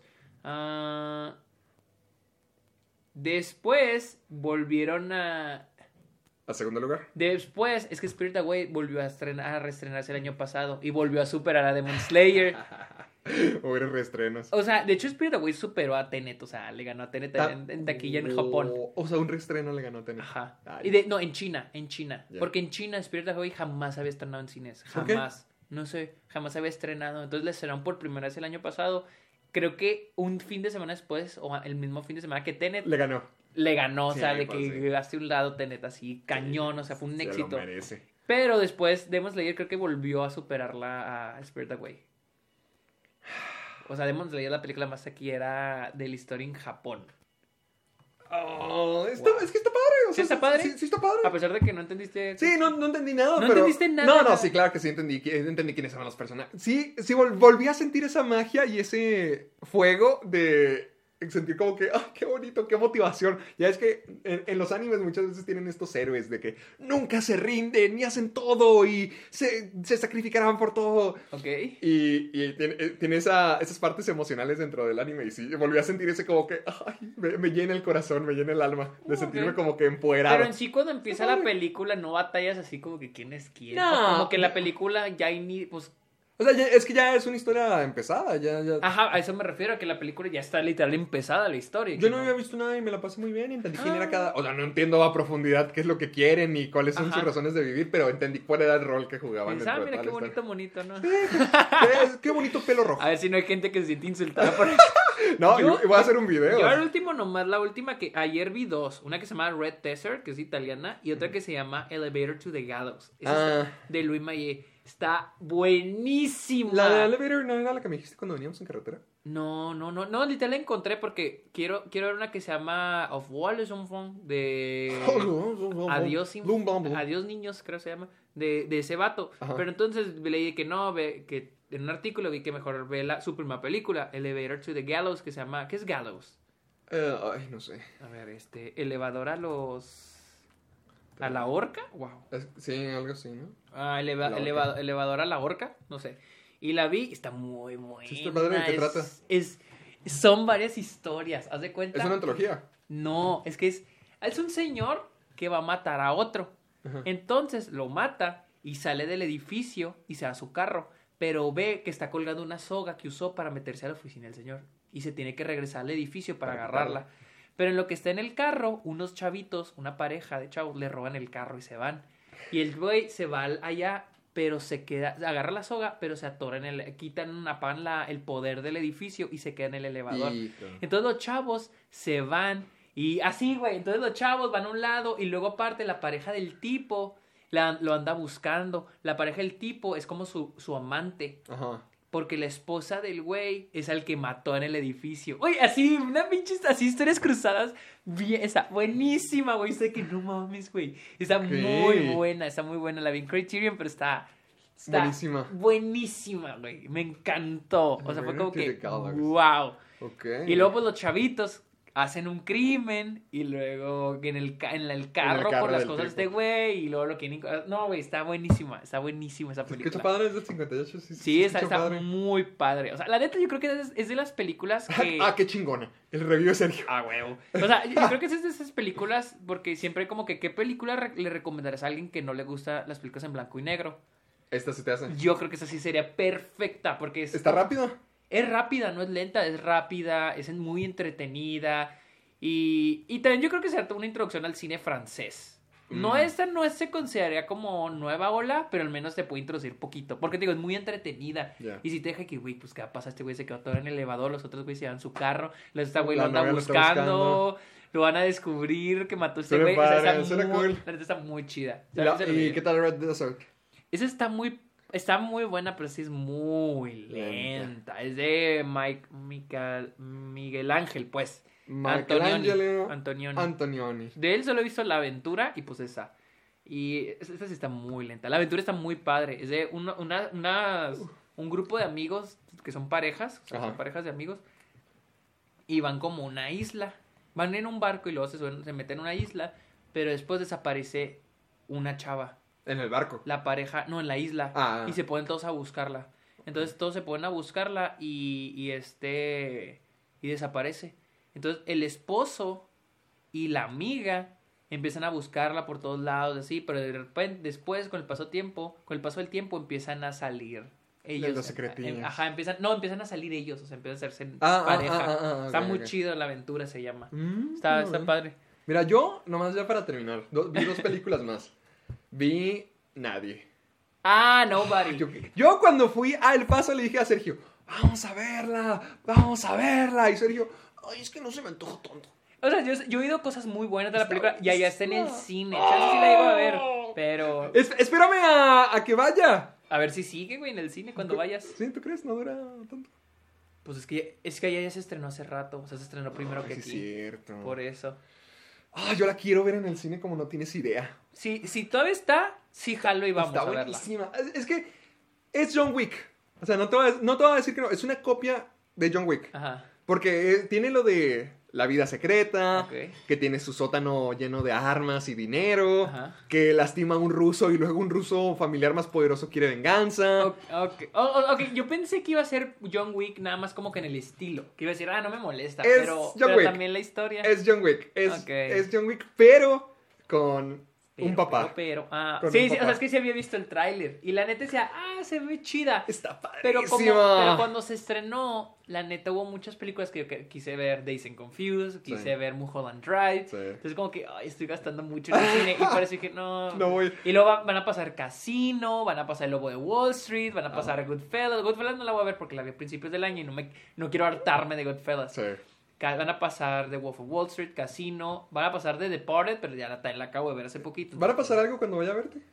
Pues no A sé ver, qué día mayo, vas a... mayo 19. A ver, aquí lo tengo. no te. Búscalo para ir haciendo el plan, para que la gente quede de testigo. A ver, mayo 19. ¿Spiral? ¿La de Saw? No, no vamos a ver eso en el cine. Pitch Perfect. Nah. El sábado The Departed. Crazy Rich Asians. Karate Kid. Y The Monster Squad. Y el domingo van a pasar también. No, no van a pasar nada. A menos de que quieras ver The Departed. The Departed nunca la he visto. Ay, diré que la viéramos, Ya la pero la, viste. la acabo de ver hace poquito, güey. Y no quiero que me no quiero que sea esa película que me canse. Ah, Mayo 28. Estoy bien. Bueno, ahí, ahí veremos. Sí, vemos. Pero Nobody está muy padre porque es, es que es John Wick, pero no importa. O sea, realmente la historia no, no importa. No importa nada del drama, no importa nada de eso. Importa Solo es todo que el es estilo. Bob- y es Bob Odenkirk. Y es Bob Odenkirk y está súper padre. O sea, la, la edición y la cinematografía se me hace bien bonita. O sea, siento que cada escena de acción le trataban de dar un estilo Ok. único. Y además, la, el soundtrack a mí se me hizo bien perro. Bien perro. O, o sea, es, es el concepto máximo de estilo sobre sustancia y es para que te tragues 10.000 kilos de palomitas y te sientas como un papá de mediana edad rockeando. No, no, no. Buenísima. Buenísima. Estuvo muy padre. Y Bueno, a ver si la veo. Si sigue en el cine, sí la veo. Pero te digo, es que como ya gasté mucho, dije, en ese tiempo era como que. Yo mataría por verla en el cine. Neta. Yo quisiera verla en el cine. Yo la vi ahí en mi casa, pero no, hombre, en el cine. uf. Y luego también ya también vi Mitchells vs. The Machines, que antes era Connected. Ajá, Connected. Y me encantó. No, no te voy a decir mucho porque tú no la, tú no la has visto, Sergio no la ha visto y Sí, pues, no. la que quiere esperar la ver en una pantalla grande. Yo la sonido. quiero ver bien en mi casa, así con el sonido, la pantalla bien. La quiero, por eso me voy a esperar, yo todavía no la veo. ¿Sabes algo que, algo que también me fijas es que Netflix no la está promocionando nada. Está en el top. Sí, pero por ejemplo, te metes a Netflix y ni siquiera me, me invita a verla, me está invitando a ver otras cosas. Y ni siquiera veo Es que no es Netflix. Netflix original. Sí, es de Sony. Ni siquiera es el número uno en el top. Sí. Eh, el número uno es algo de Netflix. Sí. Sí, sí, Ah, sí. y, y- y qué odioso porque esta película está buenísima. Si lo único que le tendría que criticarle es que el sentido del humor, o sea, es tan latente y tan grande que a veces las partes emocionales y los mensajes terminan siendo un Como poquito como que... No un chiste, pero a lo mejor no te los tomas tan en serio como... Por ejemplo, en Spider-Man había mucha comedia. Pero la parte emocional estaba Está muy buena, El está corazón muy estaba buena. ahí. Cuando se despide Spider-Man y de que lo hiciste bien, chico. ¡Oh! ¡Oh! ¡Oh! La otra vez la quiero ver otra vez. Está muy buena. Y en The Mitchell vs. The Machine también tienen esa, ese drama, pero a lo mejor no pega tanto porque están más concentrados en ser creativos, divertidos, locos. Y, lo son. Sí, lo son, te, te lo dije ahorita comenzando, es como un viaje LCD para niños. Es- No, está sí muy la quiero, sí, la neta está sí me muero por muy, verla. Muy padre. Pero pues la quiero ver bien. Sí, eh, yo es lo que más lamento, que no la pude ver en el cine. Es lo que más lamento, que se tuvo que estrenar en Netflix. Porque haber visto esto en el cine Hubiera uf, sido mejor. me hubiera cambiado la vida. Bueno, vamos a las noticias ya con una hora 53 minutos. Ay, si me las pasas. Pues aquí las vamos. Ok. sea, para- para ver los sí, artículos. Sí, cierto, sí, cierto. Aquí lo voy a pasar a Héctor. El link. Espérenme, espérense. Héctor y yo teníamos miedo de que no íbamos a alcanzar, pero pues ya llevamos. ¿Ya cuánto llevamos? Queríamos alcanzar los- la hora y media. Ah, ya pero vamos a llegar a la- a la vamos hora. llegar a la hora, güey. No te preocupes. Perfecto. Ahí está, ya te la pasé. Estamos la preocup- primera noticia, y es noticia de la semana pasada, es de que pues, los Oscars, la audiencia de los Oscars cayó un 58%. P- Pero, ¿por qué crees que sea? Porque los, por que la gente no tiene interés en los Oscars o porque la gente no ha tenido interés en las películas este año. Pues las dos. Pues sí. O sea, es que yo lo veo así. La, la gente en Estados Unidos ve a los Oscars, o sea, la gente que, que ya no ve los Oscars, ven los Oscars, uno ve los Oscars como que a millonarios premiándose a sí mismos. Y hay que ser honestos, es eso. Sí. Es cierto, es cierto, es la industria premiándose a sí misma. o Te pagan por estar nominado. No, No te dan dinero. hasta donde sé no. No, no, no, Ah, no te pagan ni hay premio monetario, o sea, nada más el, el Oscar es el reconocimiento. Ok. Eh, Yo creo que si te pagaran, le quitaría valor al Oscar. Yo siento que le quitaría. Sí, pues porque sí. es más. La gente, el, al ganar el Oscar, no quieren dinero, no quieren nada, quieren ese reconocimiento. El, sí, el honor. Ajá, el honor. Entonces. Sí, yo pensé, yo me, yo, me lo yo hasta, hasta donde sé, no. Hasta donde sé, no. Ok. Ah, pero también siento que la gente a nivel mundial, no en Estados Unidos, yo pienso que a nivel mundial la gente le ha perdido el interés al Oscar. De hecho, hice un episodio para esta OK de eso ¿Qué decías? sobre la audiencia porque ha caído. Y yo pienso que la cosa es de que las películas ahora se enfocan más. Porque muchos han salido- de que, ah, es que ahora son políticamente correctos los Oscars. Y, o sea, bueno, las películas que eligen. Pero Pues- es que las películas tratan de temas sociales porque ahora con el como avanza el tiempo, más cineastas tienen acceso a más tecnología y pueden hacer sus películas. Y mientras más cineastas tengan acceso, más personas tengan Más acceso a hacer películas, haber en las más historias. diversidad va a haber. en las- Hay gente que se está quejando porque Daniel Kaluuya ganó, porque ¿Por? Young ganó, porque Chloe Shaw ganó. ¿Qué Porque- quieres querían que ganara? No, exacto. Dicen de que, ay, los Oscars se volvieron políticamente correctos porque ellos ganaron. Cuando eran los favoritos, porque cuando eran, ellos ganaron todo, los BAFTA, los del sindicato, bueno, yo no ganó el del sindicato, pero Pero sí se merece todo lo que ganaron. Shaw ganó todo, es la persona con más premios en la historia, o sea, en una sola temporada. Daniel Kaluuya arrasó. Sí. Pero, ah, como es negro, como es asiática, Yo Young es asiática, Ya. ah, son políticamente correctos. O sea, es lo que digo, no mames, qué llamada. ¡Qué Pero, flojera! Exacto. Que no hace unos años estábamos con Oscar So White. Exacto, o sea, y ahora que no. eh, eh, tú Ya dices que- cállense, ya que- cállense, que mucha gente dice, ah, están siendo políticamente correctos. O porque Promising Young Woman ganó mejor guion. Güey, el sindicato le ganó, le- o sea, le Se dio lo merece. el premio, se lo merece, ¿me entiendes? Entonces, mucha gente está con eso, pero ten- yo lo pienso de esta manera, es que la gente en México no ve que las películas que premian los Oscars son ya películas muy gringas, o sea, son películas con, problem con temas de problemas muy gringos y desde una perspectiva muy gringa. Ya no vamos a tener películas como Titanic o como No. Gladiador, que son películas universalmente friendly, que cualquiera Sí, la puede ver y se la... mainstream. Ajá, que la, cualquier persona la puede ver y la puede disfrutar. Ya no, ya no, ya, Ya- no es ya no. así, ya no va a haber otra, ya no va a haber otra Titanic, ni de broma. ¿Crees que Green Book cae en esa categoría? Pero incluso Green Book era una película sobre Sí, un hasta- problema sí, racial, güey. O sea, es una feel good movie que no toca el tema de muy bien. Es o sea, es una feel good movie, la neta. Pero al final del día es una película de un problema racial. Movie. O sea, quiero ver qué, cuáles están nominadas en el, el año pasado, además de Parasite. El año pasado estaba la de 1917, una película de guerra. De Es más, Mm, es más al- por esa onda. Por esa onda, Titanic, Gladiador. Pero la gente amó Parasite. Parasite era mejor. Sí, pero 1917 también estaba muy bien, pero no se merecía el ex- Oscar. ajá. Ford contra Ferrari.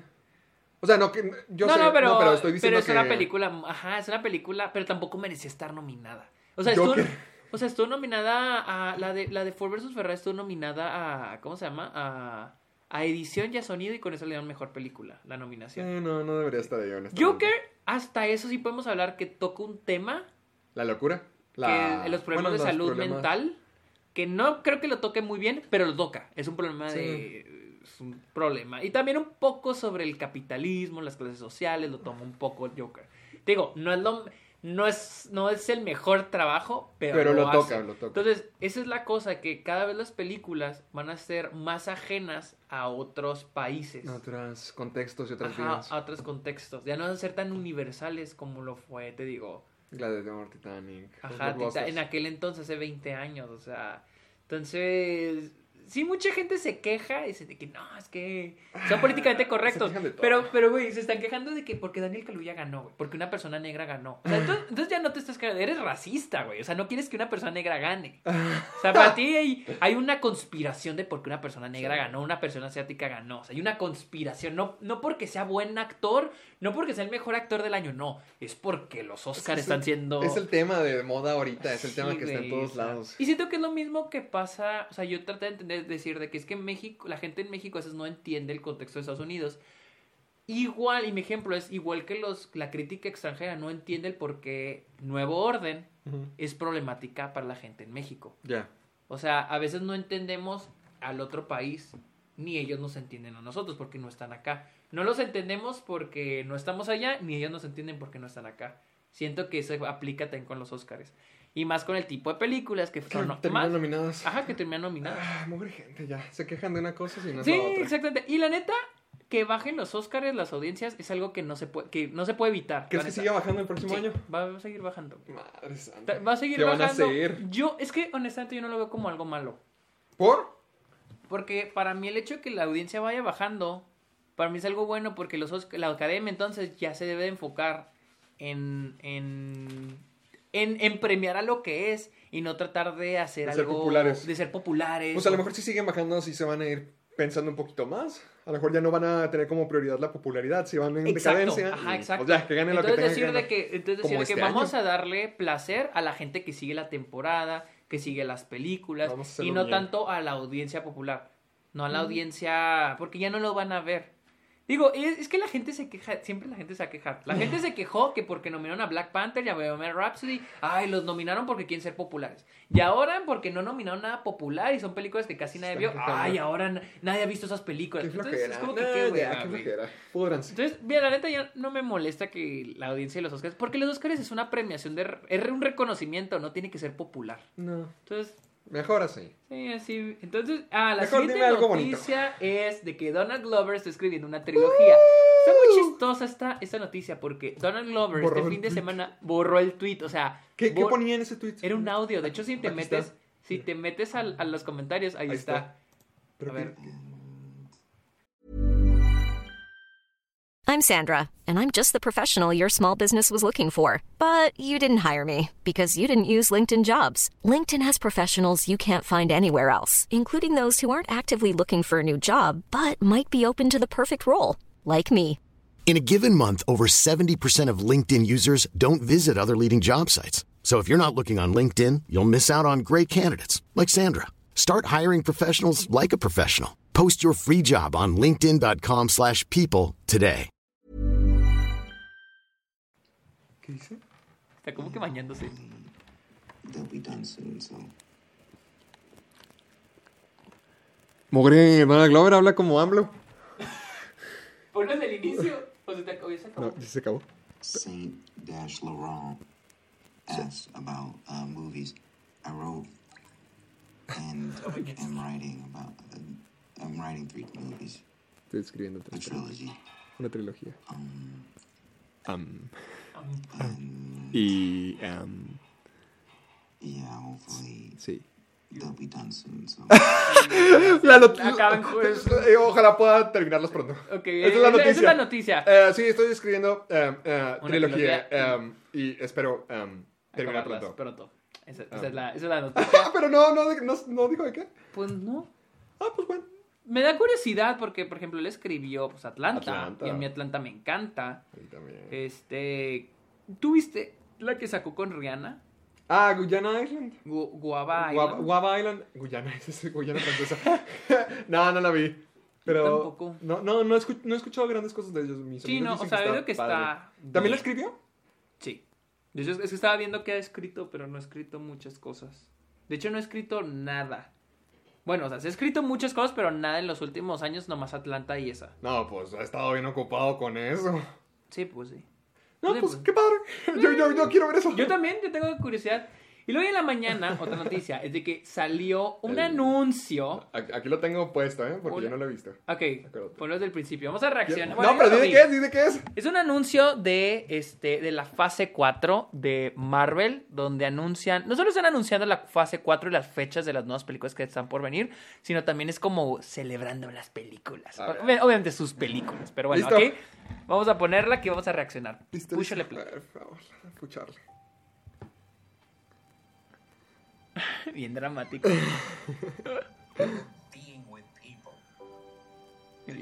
incredible thing. Ah, es Stan Lee. Oh, this is nice. Wow, ¿tiene eso tu laptop? Sí. evolve. Lo que te impresiona.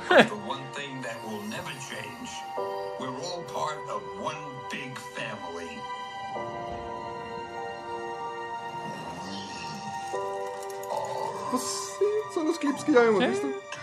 Sí, pues de las películas que se estrenaron. In a story. Sí, te digo, es más como un anuncio también como de volver a las películas. ¿Qué va a pasar ahí? Yo me sigo preguntando con Black Panther. She's your sister.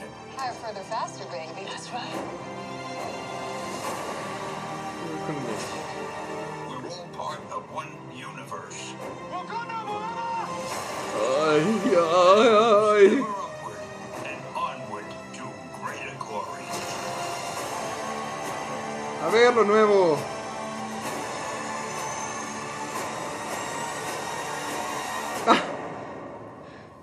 Ay, qué huevo, se me olvidó que han puesto eso. Ah, qué padre, a mí sí me gusta eso. Qué emoción. Qué padre.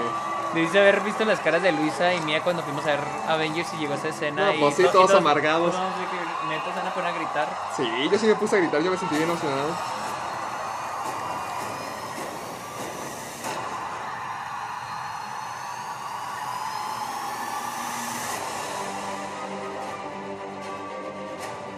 Ver, pues, ¿qué es lo nuevo? Ahora sí, por favor, ya más de la mitad del- anuncio.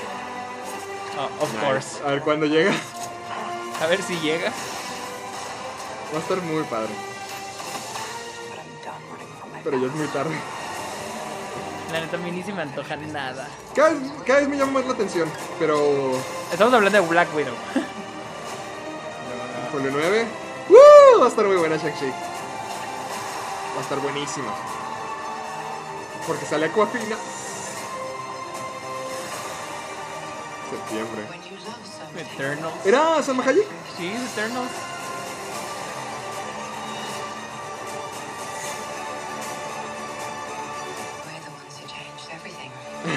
Como el ni ya todo mamey.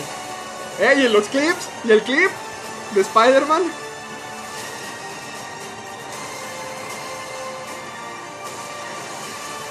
¡Uy! Ay. ¡Uy! Wakanda Forever. Nice. Hasta el 2023. ¡Ay! ¿Cuándo va a salir? ¿No dice? ¡Qué desgraciados! Qué perros. ya, pónganlo.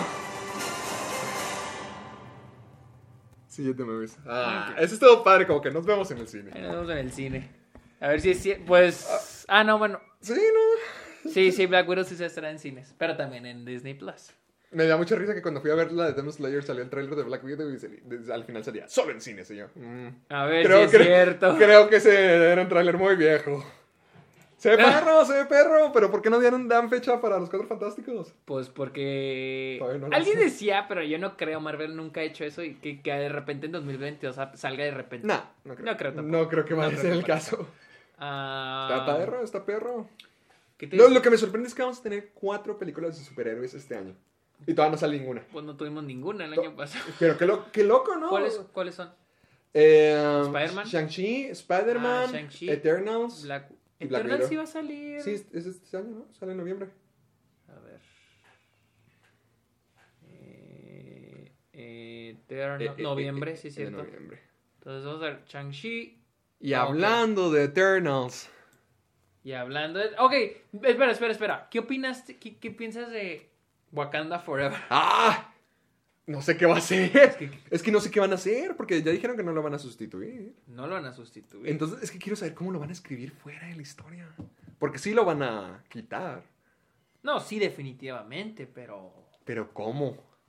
¿Quién, va, ¿Quién más va a tomar el rol de Pantera Negra? ¿Va a ser un, un ensemble porque es de Wakanda Forever? A lo mejor va a ser como que una celebración de Wakanda, como Pues es Churi, que- Lupita Nyong'o. También iba a haber una serie, ¿no? No me acuerdo. Sí, acuérdate que, no- que, que hubo una noticia donde este Ryan Coogler iba a producir una serie de Wakanda. Ni idea. Ah, sí, cierto. ¿Te ya me- acuerdas? Ya me acordé. Entonces, estoy, o sea, estoy, estoy bien sacado de onda, o sea, como que... ¿Qué van a hacer? ¿Qué, van, qué chingados van a hacer? Y luego, pues salieron las imágenes de, de Eternals y hubo una entrevista a Chloe Zhao por parte de Variety, donde, donde se habló de su rol en Eternals. Y es que aquí lo que llamó más la atención fue sobre este, del Kevin, del Kevin ¿Qué? Ah. ¿qué dijo el Kevin Feige? No mames, güey. Este. Estaba hablando, estaban hablando sobre qué aportaciones iba a traer para Eternals ella. Y es de que, bueno, aquí dice que Shao, eh, que es fan del universo de Marvel, ella fue la que llegó a Marvel. Ah, dijo, y "Yo quiero que yo, a mí dirigir". me gustaría dirigir. ¿Pero dijo primero- cuál, o- No, primero se le consideró para Black Widow. Mm. Ah, pero después, este. Supuestamente Kevin Feige, aquí estoy leyendo. According to Kevin Feige, el presidente de Marvel, de Marvel, de ¿De Marvel, Marvel? ah, que ella misma se sacó de la lista, o sea, ya no quiso dirigir Black Black, Widow. Widow. Ah. Y después Shao y Marvel y el, el productor ejecutivo Nate Moore, uno de los de Marvel, empezaron a trabajar juntos con Eternals. Y que hizo el pitch para ver que, cómo iba a lucir la película. ¿Quién lo hizo? ¿Quién? eh, Eh, ok. Zhao, y que, y que Kevin Feige lo llamó espectacular. Que dijo, ah, es una, es una very bold, que es atrevido, Muy y atrevido. ambicioso, eh, que habla sobre los 7000 años de historia de la humanidad. La película, eso se Ah, trata. ah, Y luego dice eh, que Chloe Zhao, Feige dice que Chloe Zhao peleó para que hubiera locaciones prácticas. sí, pues sí. Uy, pero es que se me hace bien chistoso que sacas todas las, películas se, todas las películas se filman así. Ah, y, que, y que hubo un punto en el que hubo un reel de Eternals, o sea, hubo un reel. Un, un demo, un... Sí, como un demo de cómo luciría la película y que todos los ejecutivos de Disney están de que, wow. Guacha de que era el reel, güey. Eh, tengo que seguirlo diciendo. Es, se ve bien, o sea, se ve perfecto para la cámara. No hay efectos visuales. Uh, there's no VFX work at this at all. No hay trabajo de efectos visuales aquí, dijo Kevin Feige. Pues para Marvel Porque- sí es una... Sí, Because it was, era, guacha, porque era un hermoso atardecer, Atardecer. con unas olas perfectas y un, este, ¿cómo se llama? Eh, Una- niebla. Una niebla que venía por la, por la costa en una, en un gigante cliffside, en una, en una risco. en un ris- risco. Un can- acantilado. Era risco. impresionante. De- Luego vi Nomadland y me di cuenta que era lo mismo. y después vi Normal, Normal y dije, oh, that, that is not just what you wanted to bring to Marvel. Era eso, no era solo lo que quería traer a Marvel. Él Es- recuerda. es- es Esto era su estilo. ¿O sí? o sea, es. sí, sí es, sí, es, porque Eh, se han ¿qué- visto. ¿Cómo se la otra se película? han que visto la- de Rider, o sea, de Rider. La primera película que dirigió, la- Era las canciones que mi hermano... The Songs of My Brother Stole, algo así. Las canciones... Eh, y. O sea, es que lo que se me hace bien chistoso, güey, es de que. Está ah, muy impresionado. está muy impresionado con la manera en que toda la vida se han grabado las películas. Es como que, güey, imagínense cuando digan cómo se hacían las películas antes de que existían las computadoras. Estaba impresionado porque para Marvel, o sea, para Marvel no, no se ha hecho tanto así en la ocasión. O sea, sí, pero no es como que algo del otro mundo. No, pero cuando dices, ah, yo también voy a hacer algo así, si te quedas de que, wow, nunca había hecho algo ah, en mi estilo Digo, así. digo, si Marvel le diera libertad creativa a sus directores, Sí, yo pues creo se que se podría- sorprenderían con lo que pueden hacer. Se podría. Digo, hay que recordar que corrieron a Edgar Wright de Ant-Man. Entonces, por eso estoy, ah, por eso Eternals digo, tal vez esté buena, pero no sé si en realidad. Yo creo que va a estar Yo sí la quiero, yo sí me vi gustaría. el tráiler en la Comic Con de Brasil Ah, y sí. se veía padre. Se veía padre, Sí, se veía padre. O sea, es que para mí que le dije a Close Show dice mucho, dice mucho. Pues de, de que Pero- tener una recién ganadora del Oscar, claro que van a querer aprovechar eso. Sí, pero pero es que para mí el hecho de que siga Marvel y Marvel siempre tiene como que controlados a sus directores con lo que hacen, con la- Sí. no sé si decir, o sea, como que pensar, ah, va a ser una gran película, hacer Va a ser una película muy distinta, eso sí estoy seguro. A ver, ya, ya se ve diferente. con lo Ah, Es- que hace. espero, o sea, yo espero, o sea, yo espero que sea una gran película, pero yo voy con las expectativas bajas por el hecho de que sigue siendo Marvel. No que Marvel tenga malas películas, pero como Tú que piensas que va a ser la misma fórmula. sí, la misma fórmula y tal vez allá hay un poquito de Chloe Shaw, pero no, no vamos a ver Nomadland, no vamos a ver The Rider porque no es Chloe Shaw con el 100% de la, Sí, de creativi- libertad. de la libertad creativa. Tiene que caer en un molde todavía, tiene que caer en la visión. Ajá, Pero yo siento que ahorita como están haciendo las cosas, al menos sí le dan una variedad. Por ejemplo, Shang-Chi, yo me imagino que va a ser lo mismo, o sea, una película de superhéroes, pero a la arte marcial. Es que, es que así. yo por eso voy con expectativas bajas, porque yo lo mismo pensé de películas como Doctor Strange. Yo de Doctor Strange yo esperaba que no mames algo súper diferente, algo buenísimo y... No, no fue eso. Mm, Sí, porque es el mismo viaje del héroe. Ajá, por eso yo voy así con que, bueno, puede esperar. No lo peor, no pienso que sea una mala película, pero no, no voy con expectativas tan altas, porque ya he ido así con otros tipos de películas, otras películas de Marvel, creyendo que va, a presentar algo diferente. Ajá. Y al último no termina siendo algo diferente. Yo estoy emocionado porque va a salir Paperboy, así que con ah, eso. sí, es cierto. O sea, tiene, un reparto- tiene- un muy buen reparto. Sale Salma Hayek. Como Alan Angelina Jolie. Ah, Angelina Jolie, Angelina Jolie en una película como villana de Marvel, eso sí suena como que... ala. ¿Es la villana? Creo que sí. O sea, te digo, tiene mucho potencial, pero igual voy con las expectativas bajas. O sea, es que yo con Marvel... Ya con- no, ya no te sorprende. Yo con Marvel ya nada me sorprende. Entonces trato de ir, de mínimo salir, con- o sea, con Endgame fue como que, ah, ok, estuvo bien. Ajá. Con Endgame fue como que no esperaba nada y igual me dieron, para a mí se me hizo, ok, estuvo bien. O sea, no se me hizo gran cosa Endgame. O sea, no se me hizo lo espectacular que Infinity todo. War estuvo mejor. Infinity War la disfruté más, pero también no es como que algo que dije, ah, güey, no me dejó pensando por meses, no, para nada. Pero, y, y te digo, ya, ya voy así con las películas de Marvel sin esperar nada, aunque sea Chloe Chao, pero es- sigue siendo Marvel. Y lo repito, no que Marvel saque malas películas, simplemente no saca nada diferente. Y cuando yo creo que va a sacar algo diferente, siempre termino decepcionado. Doctor Strange. Y por eso voy con las expectativas bajas con esta y con Spider-Man. ¡No! ¡Cállese! ¡Cállese ya! Siguiente noticia. Sí ya está el- diciendo estupideces. No, no, güey, es que no me digo que va a ser ya mala. sé, ya sé. pero Simplemente no, quiero terminar. Yo sé, ya te, ya te han lastimado antes. Sí, ya me han lastimado antes, güey. Y, y no quiero terminar lastimado otra vez. Y bueno, otra noticia es de que Es salió, una historia de amor. salió un, un, un artículo que escribió Lucy Liu donde hablaba sobre los estereotipos asiáticos Uh. en, en, en Hollywood y donde habla de cómo ella ha luchado a través de sus mismos roles para combatirlos. Y mencionaba que para ella Los Ángeles de Charlie fue una película que fue muy importante Oh. porque para ella fue con Los Ángeles de Charlie pude mostrar de que un personaje asiático no tiene que caer en el estereotipo, en el estereotipo asiático. ¿Cómo, por- ¿Cómo es el personaje? No, yo no Ángeles Es que Charlie. en Los Ángeles de Charlie es una personaje varaz, pero... Ah, pero no importa su cae- ajá. Pero ella critica mucho su rol en Kill Bill. Ah. Dice que ella sí cree que el personaje de Orange is es un personaje que cae mucho en el... Mm. Le llaman Dragon Lady al estereotipo. Mm, como que es la malota asiática. Sí, y que usa como que la sexualidad, o sea, lo ser sexy para... Sí, mm, Yo creo que ella a la hora de explorar el personaje, a la hora de hablar ver, con Tarantino, ella entiende como que, ah, ok, o sea, vamos por las mismas.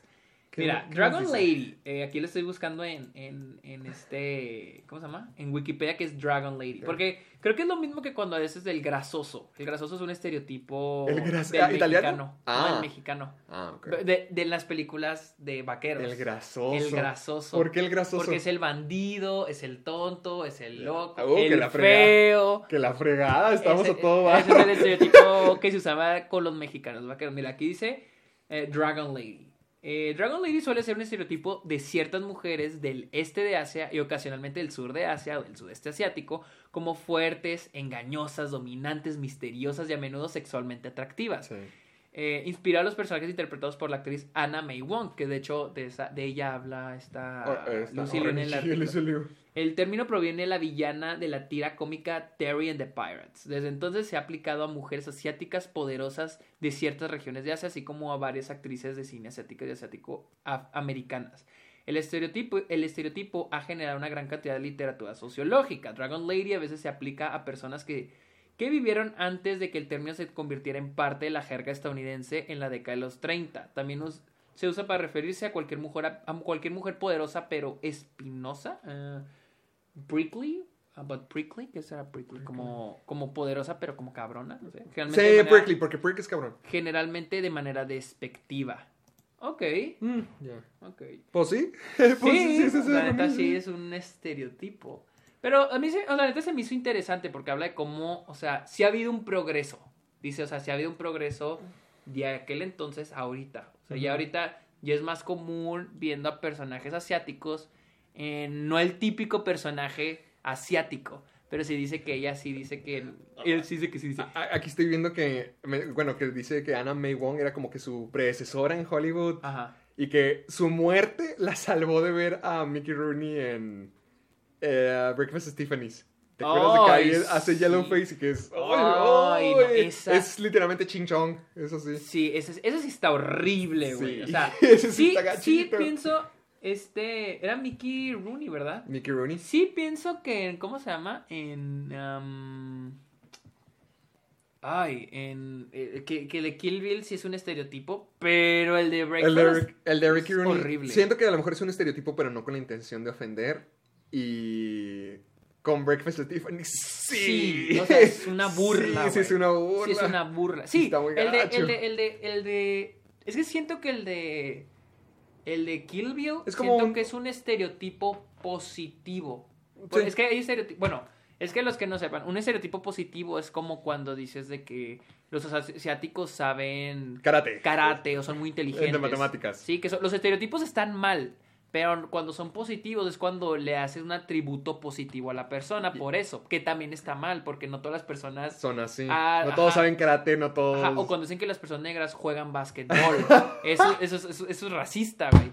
Es un atributo positivo porque el saber jugar básquet está bien. Es, Sí, un, es, un- es algo bueno, pero, no que- significa que nomás por ser negro lo haga. se- ajá, exactamente. O también el negativo sería como decir que todos los asiáticos no saben manejar. Como decir que las mujeres no saben Que manejar. las mujeres no saben Eso manejar. es una- o que eso los es negros no pueden nadar, cositas Eso así. es negativo. Entonces, yo creo que el de Kill Bill es un atributo entre comillas positivo. Positivo, sí. No, el, el- no, el de Breakfast at Tiffany, cuando Es- yo la vi, cuando la vi así hace unos años fue como que... Nunca güey. lo he visto, nomás he visto las escen algunas escenitas. Oh. Y sí, es como que. ¡Uy! Y literal, uy! ese personaje no funciona nada más que para ser un estereotipo, para ser una burla.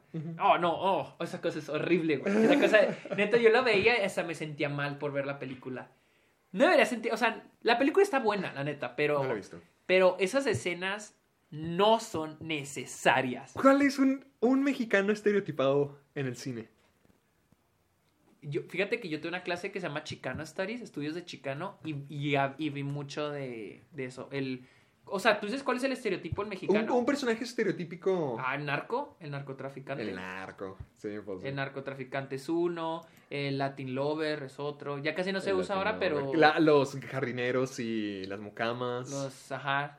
Estoy viendo aquí. El, Mexicans are drug dealers and gang members. eh, había visto, el Latin Lover, que es muy, muy, muy, muy guapo. Sí, pero, pero, por ejemplo, Latin- pero, por ejemplo, Latin Lover, siento que es ¿Uno positivo?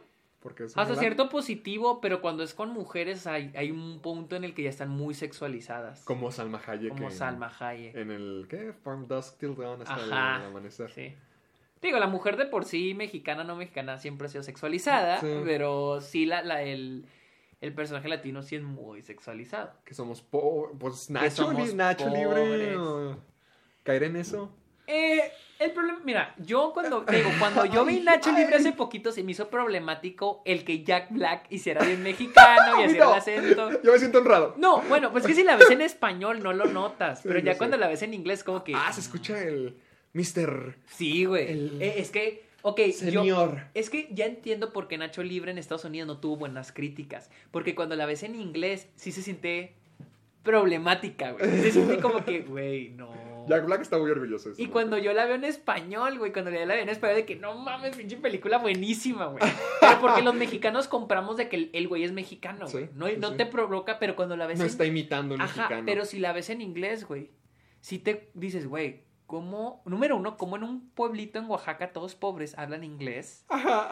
Y luego Jack Black no es mexicano, es un güey blanco fingiendo el acento mexicano, güey. Entonces sí, sí se siente problemático. Pero si la hacen en español, la compras, güey. Porque lo normal es de que estén. Se supone que están en Oaxaca, deben de hablar en español. Entonces, Sí. doblar al español, no hay pedo, güey. La película no funciona. Es chistoso porque en inglés creo que no funciona y doblada sí funciona. Por ejemplo, ¿dónde crees que cae Babel en esto? Porque, Hace mucho que no la veo, ver. porque Babel, acuérdate, o sea, lo que muestran es las quinceañeras, el que le truenan el Ajá. cuello a los gallos, Ga- Gael García es un narco, bueno, o un gang member, Adriana Barraza es una nanny de Estados Unidos, pero al mismo tiempo la, la hizo Iñárritu. E- Es que esa es la cosa. Es, la, es como que, ah, caray. ah. Sí, güey, es que es la, esa es la cosa. Y luego, por ejemplo, una vez Luis y yo hablamos de Tarantino cuando usa la palabra con N. Ah, a referirse a negros.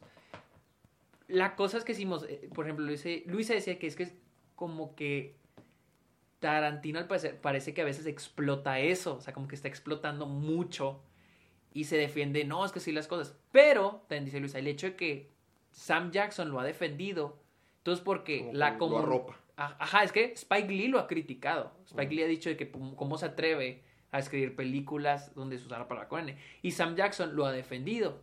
Entonces, Luis dice, es que si hay alguien que lo defiende, es como que entonces no, no está tan mal, o sea, él lo ve desde esa perspectiva. Entonces, como que algo muy debatible. Y con la cuestión de Babel, bueno, de Babel hace años que no la a mí veo. no se me hizo racista, pero... O, o estereotipo, bueno...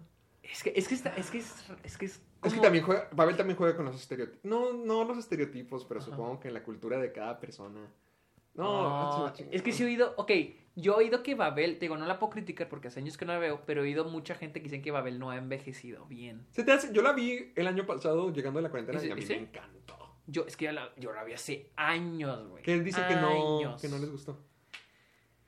Es que no sé, o sea, yo he oído cosas malas. Con el tiempo he oído cosas malas, pero yo sé que, bueno, amo, como no me, como no me acuerdo de nada, ni Ajá. siquiera las quiero leer porque quiero ver- volver a ver la película. es mi favorita de Ñarrito. ¿Sabes cuál? Ah, no, mi favorita es Amores Perros y Beer. Es que mi Beerman me encanta. Beerman me fascina. Birdman fue la primera que vi. Amores Perros se me hace bien perra, pero Babel se me hizo algo ¿Sí? gigantesco, algo épico, épico. ¿Sabes cuál serie he oído que no ha envejecido bien? ¿Cuál? Sherlock. ¿Por qué? He oído que es... ¿Con los ingleses? no, más que nada con las mujeres. Pero también he oído que no envejecido bien por el hecho de que ya te das cuenta que la película no tiene la serie no tiene mucho sentido.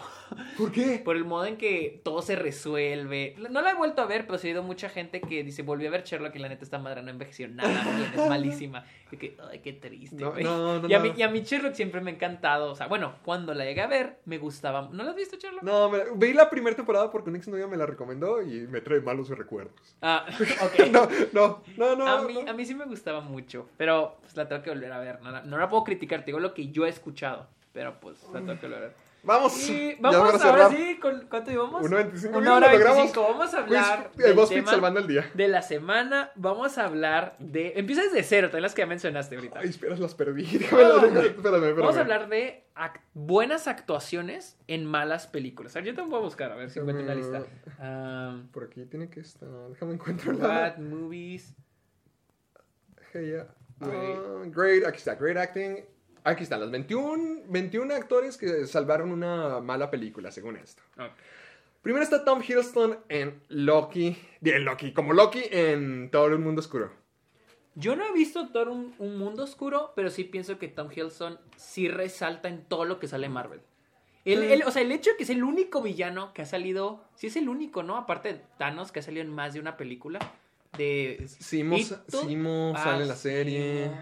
Pero todavía va a tener Loki su propia Su serie. propia serie, eso sí. O sea, apenas Black Widow va a tener su, su propia película y este Loki ya va a tener su su propia serie, güey. O sea, Sí, es- es que te siento que es parte de Tom Hiddleston. Esta fue la parte donde siento que ya la gente vio más lastimoso a Loki, donde ya se enamoraron, porque antes era el villano y aquí ya fue como que el trágico, el que tenía a su mamá. Mm. Entonces sí siento que sí lo establecieron un poquito más como esa figura trágica. Pero también siento que tiene que ver mucho la carisma de Tom Hiddleston. Porque puede ser malo, pero no lo puedes odiar. Loki, a mí no me gusta tanto Loki. Es que yo tampoco soy tan fan, pero me gusta Tom Hiddleston. Siento que si fuera otro, no me gustaría a Loki. Yo siento que a nadie le gusta. Eh, bueno, sí, es muy, muy su personaje. Yo tengo sí. aquí uno. A ver. Ewan McGregor como Obi-Wan en las precuelas. de- Sí, sí. Ah, fíjate Sí, que cierto. vi hace rato ya el segundo episodio y sigo sin creer que sea malo. O sea, sí está sobrecargado de CGI. Yo lo tengo que volver a ver. Pero no sé, se me hace que hizo mucho por el universo de Star Wars. Más. Pero, es- cierto. Definitivamente es lo más, este... Más rescatable. No lo más, es lo más resaltante.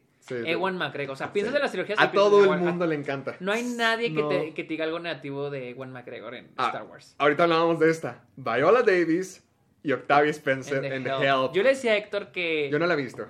Ok, la película yo no la he visto tampoco, pero he oído que no es mala. El problema es que ha envejecido muy mal por lo del White Savior. Incluso Viola Davis dice arrepentirse de haber salido en la película. O sea, pero no he oído que sea como película que sea mala. O sea, yo por ejemplo, ok, tal vez va a ser controversial lo que diga, pero Green Book no se me hace una mala película. Siento que es una película que, que toca el tema del racismo muy mal, muy simple, nomás para, para que entre a los Oscars.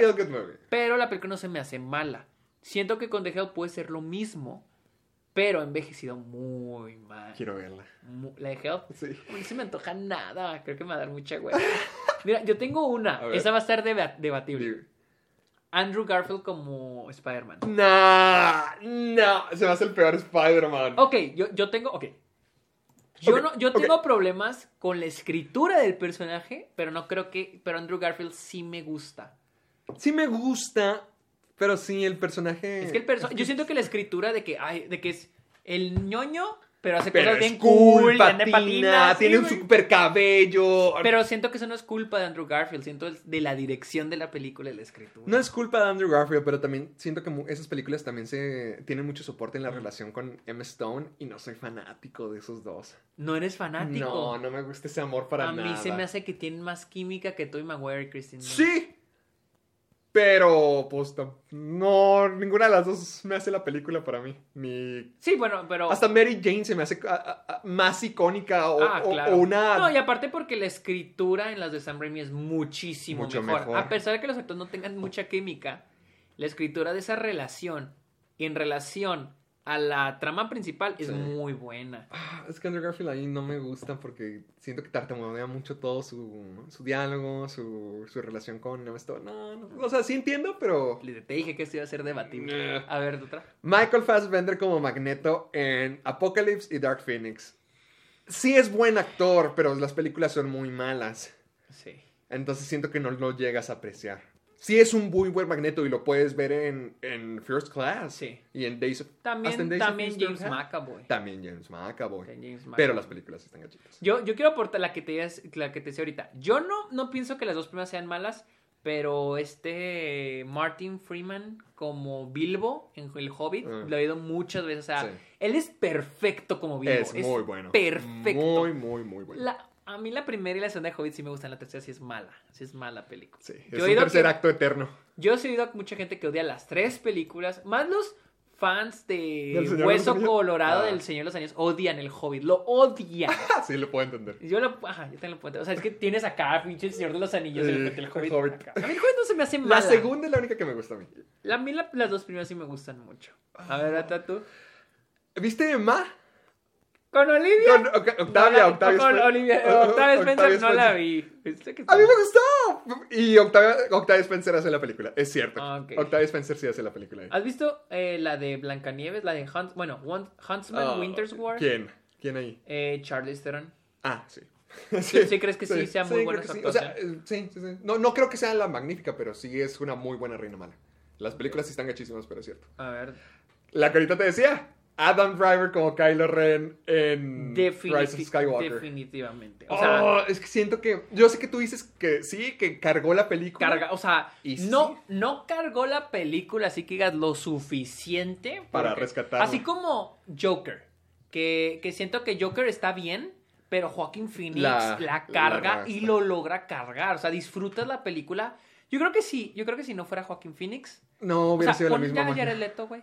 ¡Ah! Sí, O sea, no, Joaquin no. Phoenix es la magia en Joker. Sí. Pon a Jared Leto, mamón. O sea, no va a funcionar esa película. O sea, es Joaquin, esa película es Joaquin Phoenix. Sí, sí, sí, sí. Y aquí también. Y te digo, no, no, la película no es mala, pero Joaquin Phoenix, Phoenix lo es todo. Y con Rise of Skywalker no pienso que sea la misma situación, pero es chistoso porque Adam Driver, Kylo Ren era el personaje creo más odiado Al comienzo. al comienzo de, de que de es un Force Awakens. es un Sí, llorón. qué mal villano, qué Sí. con Darth Y Vader. Y terminó siendo el mejor personaje, o sea, así de mal terminó de Rise of Ah, es que para mí, O sea, sí es el mejor actor en esa película, pero sí siento que se fregaron el arco de Kylo. Ah, bien cañón, feo. cañón, Ahora soy bueno, ya me arrepentí de todo. Ya, ay, wow. Y hasta eso fue también, yo creo, el arco, el mejor arco de esa, de esa pues, película. El, el único que completaron. El único que, el único ajá, que se de hecho, completó. Ni, ni siquiera Rey. No, Rey, Rey se sintió forzado. El de, el de Adam Driver, pues, a pesar de que. El de Kylo Ren, a pesar de que fue puras contradicciones, al menos se terminó de concretar. Sí, así, como digo, que el ciclo se completó de lo que así digo, querían te hacer. la acepto, te la compro. Pero de ahí en fuera, nadie más. Nadie más. Ay, Qué triste, güey. Yo tengo, Mm. más tienes? Ya me lo has dicho, aquí me salió una lista. George Clooney como en Batman y Robin. Ah, ah, yo siempre pensé que George Clooney sería el perfecto Batman por la persona que es. Ajá. Pero pues es que la película no me la hace fácil. No puedo apreciarlo yo. Y Yo hace poquito la vi con Luisa y está bien. Está mala, pero esas de que so bad is so good. Chang, Me encanta Arnold Schwarzenegger en ese papel. Es que so bad is so O sea, la disfrutas, güey. O sea, la disfrutas mucho, güey, por lo, por lo mala que es, güey. Es lo que. Aquí era la, la controversial. Rami Malek como Freddie Mercury en Bohemian Rhapsody. Se me hace una versión exagerada, exótica, caricaturesca de una persona que no se ve real, pero se me hace una buena actuación. Ah, mira, yo cuando vi Bohemian Rhapsody, era como que yo decía. "Ah, es que con Bohemian Rhapsody no me gustó la película. Y la actuación de Rami Malek, como que dije, está bien, pero yo cuando la vi dije, no merece estar nominada al Oscar. Y mientras Ah, más bueno. pasa el tiempo, no solo creo que su actuación estuvo bien, pienso que estuvo mala. Se te hace. Veo a veces siento que esté clips. mala, siento que esté caricaturesca. Es que está. Siento que es la actuación para la película que querían hacer. Y la película está gacha. Pero que Rami Malek Eh, lo hace. No, no creo, porque siento que la película es una película de esas que, que se toma en serio a sí misma y termina siendo mala. No creo que sea una película caricaturesca como, como Chris Evans en Scott Pilgrim. Que siento que- se hace parecida a las actuaciones. Siento como que es Chris Evans actuando mal, pero tiene que hacer esa actuación. O sea, ese es, o sea Edgar Wright supo canalizar la actuación de, de, de este, De Chris Evans. de Chris Evans para ese personaje. Y con, y con Bohemian Rhapsody es una película que se toma en serio a sí mismo para contar la historia, el drama de, de Freddie Mercury y de Queen. Y la película es mala y siento que este, está muy caricaturesco este, y está muy exagerado Rami Malek en, en. Mientras más pasa el tiempo, siento que Menos te gusta. menos me gusta, menos me gusta. ¿Qué otra tienes tú? A ver, estoy buscando. a Martin Freeman me volvió a salir del, del El Hobbit. Hobbit. Um, Stanley Tucci en Transformers, Age of Extinction. Nah. Stanley Tucci está muy X en esa película. Estoy pensando en si hubo buenas actuaciones en Transformers. Ahorita vi una que decía Anthony Anthony Hopkins y Hopkins. Frances McDormand. ¿Sale Francis McDormand en Transformers dónde? Tienes que salir en Transformers para ganar un Oscar. Fra- Francis McDormand Transformers. No, ¿Sale en la tercera? Creo que sí. Anthony Hopkins creo que salió en la última que salió, la del caballo no sé qué. Qué raro se ve, sobre todo qué raro se ve Francis McDormand con el pelo largo. Ah, sí, sí, sí, sí, sí, la vi. ¿Has visto Hook, la de Peter Pan? Sí. Aquí me sale Dustin Hoffman. Es muy Hook. bueno. Como... A mí me gusta mucho Hook. Casi ¿No lo has visto? Casi, no. Casi, cuando la pasaba no me, no me llamaba la atención. A mí me gustaba, se me hacía muy bonita. Y Dustin Hoffman sí es muy bueno. Como... ¿Has visto Prometheus? ¿La de Alien? No. Michael Fassbender. Bueno, es que yo. Prometheus sí me gustó. No la considero una mala película. Michael Fassbender es muy... Siento que todas las películas donde salió Michael Fassbender, las malas películas, Siempre lo hace bien. siempre lo hace Es que bien. es un buen. No he visto Assassin's Creed, pero yo casi estoy seguro que va a actuar muy Está bien. muy aburrida. Pero su actuación, ¿cómo es? Creo que también está aburrida, Oh, pero no es su madre. culpa, pero no es su culpa, es que no tiene nada con qué trabajar. Mira, aquí salen dos que no estoy de acuerdo. Ajá. Porque sale Zac Efron como Ted Bundy y se me hizo una muy mala actuación de Zac Efron. Ok. Y le- sale Javier Bardem como Raúl Silva en Skyfall. Y eso es bullshit. Skyfall está Es buenísima. increíble. Skyfall es la mejor. Es mi Yo creo que es la James mejor de. James Bond. Sí, no, esa está mal ese pedo. Otra vez me salió George Clooney, Batman y Robin, otro artículo. Eh, ¿En ¿Has cuál? visto en Goliath se llama? Ah, me sale Jonah Hex. Ah, George- ¿Has visto Jonah Hex? no, pero vi. escuchado que está del caño. Bueno, sí, George Brolin. Mira, esto sí está cierto. Will Smith y Margot Robbie como Deadshot y Harley Quinn en Escuadrón Suicida. Sí, Pues sí, sí, sí, Honesta- sí, esa sí, sí queda. Sí, es cierto. Esa sí, sí es buena. Ah, no, no, no, no. Aquí me sale Thomas Hayden Church en Spider-Man 3. ¡Claro que sí! ¡El Thomas arenoso! Hayden Church se me hace muy mal actor en esa película. Muy mal actor. Como dije, Lo dicen por la escena de CGI. queda. Ah, es que la escena sí, Sí, no bonita. mames. Pero para mí se, se lo llevan los de Los efectos, especiales. especiales, y no él. sí. Eh, esa. Es que siento que visualmente sí queda como el arenero, pero no actúa bien. No actúa. bien. ¿Has visto la del planeta de los simios de Tim Burton? No. Yo tampoco. He Bueno, oído que es muy buena esta. Helena He- Bonham Carter. Es que aquí sale Tim Roth. Tim Bro- ¿Sale? Sale Oh, Tim wow. Roth. Pero pues no la he visto. Eva Green en Sin City a Aim to Kill. No For. la vi. Yo tampoco. Y aquí salió Ewan McGregor. Tim Curry en It. Sí, sí, ¿cierto? totalmente. Bueno, es que no sé qué tan malas sean esas películas. Gachísima. Tres horas de pura porquería. Oh, Tres. entonces, entonces Tim. Pero he oído que Tim Curry- es icónico. es Tim icónico. Curry es es uno de sus personajes clave. Ah, ¿Tú tienes otro? Eva Green en Dark Shadows. Yo es que yo sé años que la vi. Yo odié cada parte de Dark Shadows. Eh, otra vez me salió Juan McGregor. A mí me sale Judy Dench en Cats. No. No, no. No. En, en, en Cats nadie estuvo bien. No. En Cats Nadie. nadie estuvo bien. A mí me sale ah, Paul Freeman. Ah, bueno, no, esta no. Es una película de. En una película de, de los Power Rangers. Este. Y luego. ¿Has visto Street Fighter? Raúl Julia. Ah, Raúl Julia, como en Bison. No la he visto, pero sí he escuchado de él. Bueno, eso- esos son los que tengo. A ver, A ver, en películas de superhéroes, güey. Estoy buscando. Rami Malek me sale otra vez. Ah, Robert Duvall en El Juez. eh, fue nominado al Oscar. Y sí está- Yo- su actuación sí está buena. Sí, es muy buena, pero no me acuerdo que la película fue tan mala. No. O sea, a ver, estoy buscando más. Es que sí que sé que se nos pasa alguno. ¿Quién más? A ver, eh, Margot Robbins, esa Squad. Olivia Wilde en Tron. Ay, a mí Tron sí me gusta. Tron Legacy. ¿Que a ti no te gustó? No, me quedo dormido. Ah, a ver. Eva ¿Viste Green sale The House with a. Clock in the Walls? In it Walls? Con Jack No, no la vi. ¿Qué tal? ¿Sale? Dice Kate Blanchett. Dicen que Kate Blanchett en esa No, película, no pero no. Will Smith en Focus. A mí sí me gustó Focus. A mí casi no, pero no. Pero no se me hizo mala. Fue como que. meh. Eh, Jennifer Aniston en Cake. Se supone que estu- estuvo yo, nominada. Yo no he visto Cake. Sí, esto al Golden Glove. Golden pero no he visto. Aquí sale Jake Gyllenhaal en Southpaw.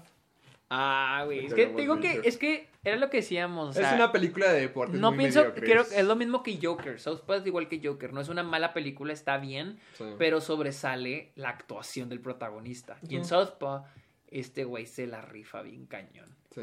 Joseph Gordon Levitt en G.I. Joe. No sabía que salía Joseph Gordon Levitt en G.I. Joe. Eh, No, no, no, no, no, no, no lo recuerdo. Pues sí, me sale. Russell Crowe en Men of Steel. Men of Steel a mí sí me gusta, no se me hace una mala película. Ah, está ok. Está ok. Está ok. Ya van varias veces que me sale este güey. ¿Quién? Michael Sheen en, en, en la saga de, de Twilight. Es el que hace este vato. Michael Sheen es uno de los. Sheen es uno de los. No, de- no es. creo- no sé, güey. No es. A ver. ¿Será? A ver, Michael Creo que sí. Sheen. No sé, güey. Ah, ah, no, no, no. No, creo que no. No es de los Sheen. no, ni idea. Ah, Nicolas Cage en The Wicker Man. Ah, es, una- un clásico. Uy, sí.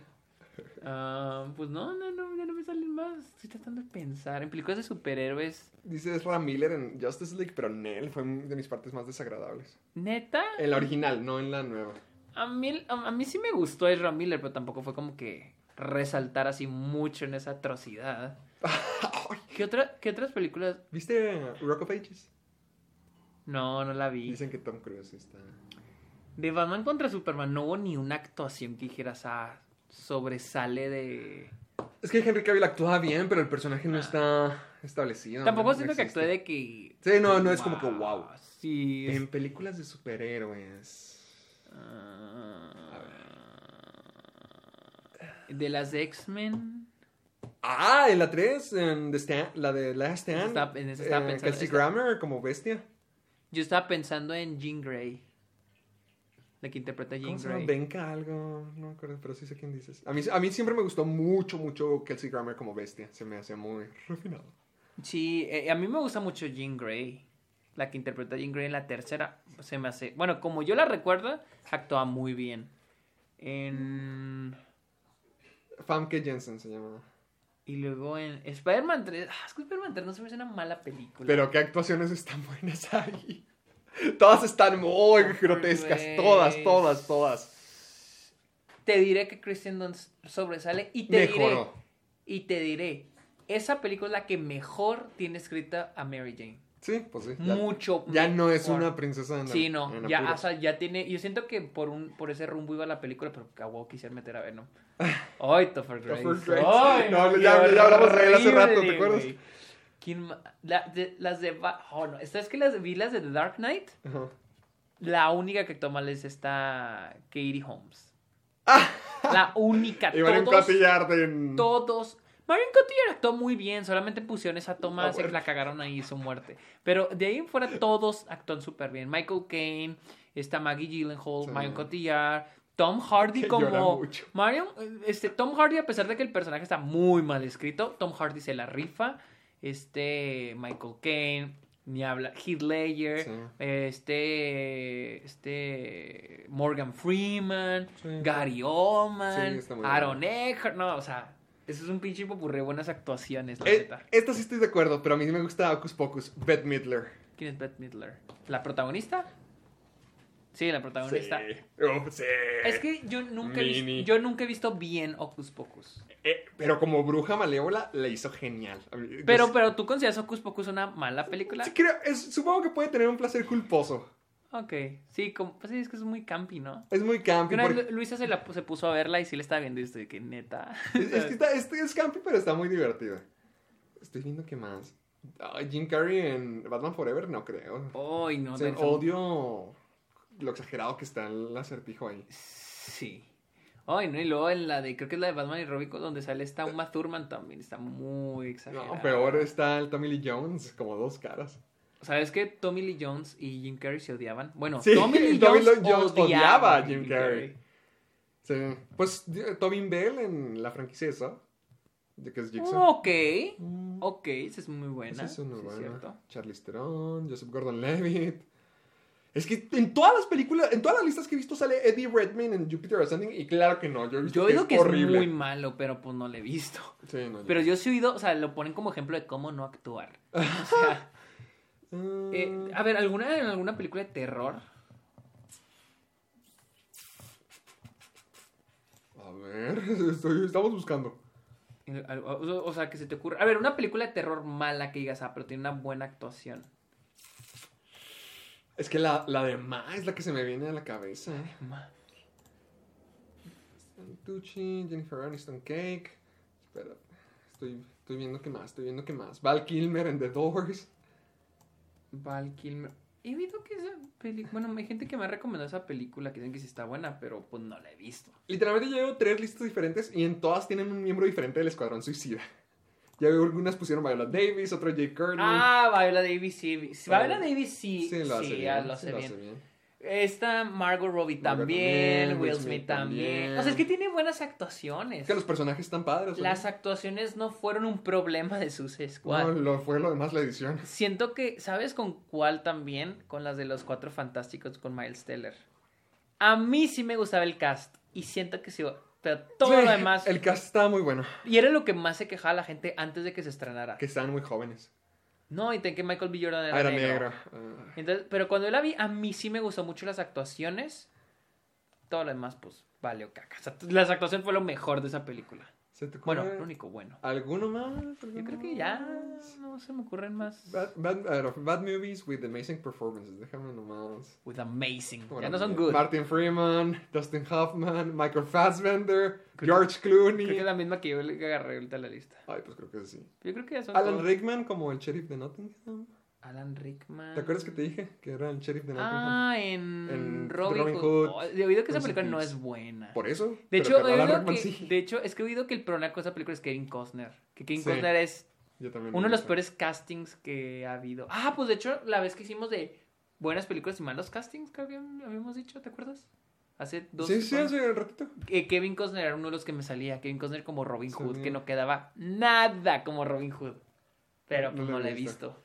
Aquí sale Amy Adams y Christian Bale en Vice, pero tú dices que Vice no es una mala película. A mí sí me gusta, a mí sí me... Creo que el problema que tuvo mucho, mucha gente con esa película es que es cero sutil con el mensaje. Yo no, yo no la sentí así. Eso que no es nada sutil y que la historia que cuenta es la que todos se saben. Pero a mí sí me gustó, la neta a mí sí, sí la disfruté. Ralph Fiennes en La Orden del Fénix. A mí me gusta La Orden del Fénix.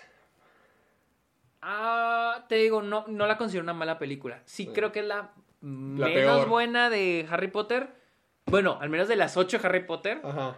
Pero... Pero, pero sí. es. Además, en Harry Potter todos actúan bien. Al menos de los veteranos, Ralph Fiennes, este, Michael Gambon, Maggie Smith, todos actúan bien. Perfecto que se me hace. ¿Sabes quién? En los, yo pienso que Johnny Depp en la de los crímenes de Grindelwald.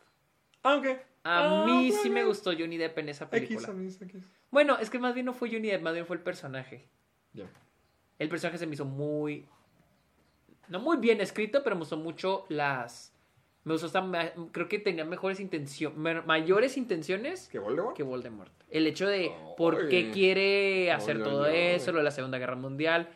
Pero, pues, toda esa película se fue al carajo. Pero entonces, más bien, no siento que sea tanto Johnny Depp. Creo que sería. Si pones a Matt Mikkelsen. ¡Ay, ay, ya, yo ya lo vamos no. a ver, lo veremos. Y ojalá sí sea él. Pues, eh, bueno. Tom Hardy en Venom. ¿Tom Hardy en dónde? En Venom. Oh, sí, güey. Sí lo hace bien, Tom Hardy. Tom Hardy es excelente y lo mejor es que la película terminó siendo casi una comedia y lo hizo muy bien. Lo hizo muy bien, a mí me gustó mucho como Venom. Eh, supongo. La neta, Venom yo la disfruté mucho. Si es una ¿Quién mala hace la voz de Venom? ¿Él también? Creo que sí, también es él. O sea, sí es una mala película, pero sí la disfruté. Y creo que en parte fue por Tom Hardy.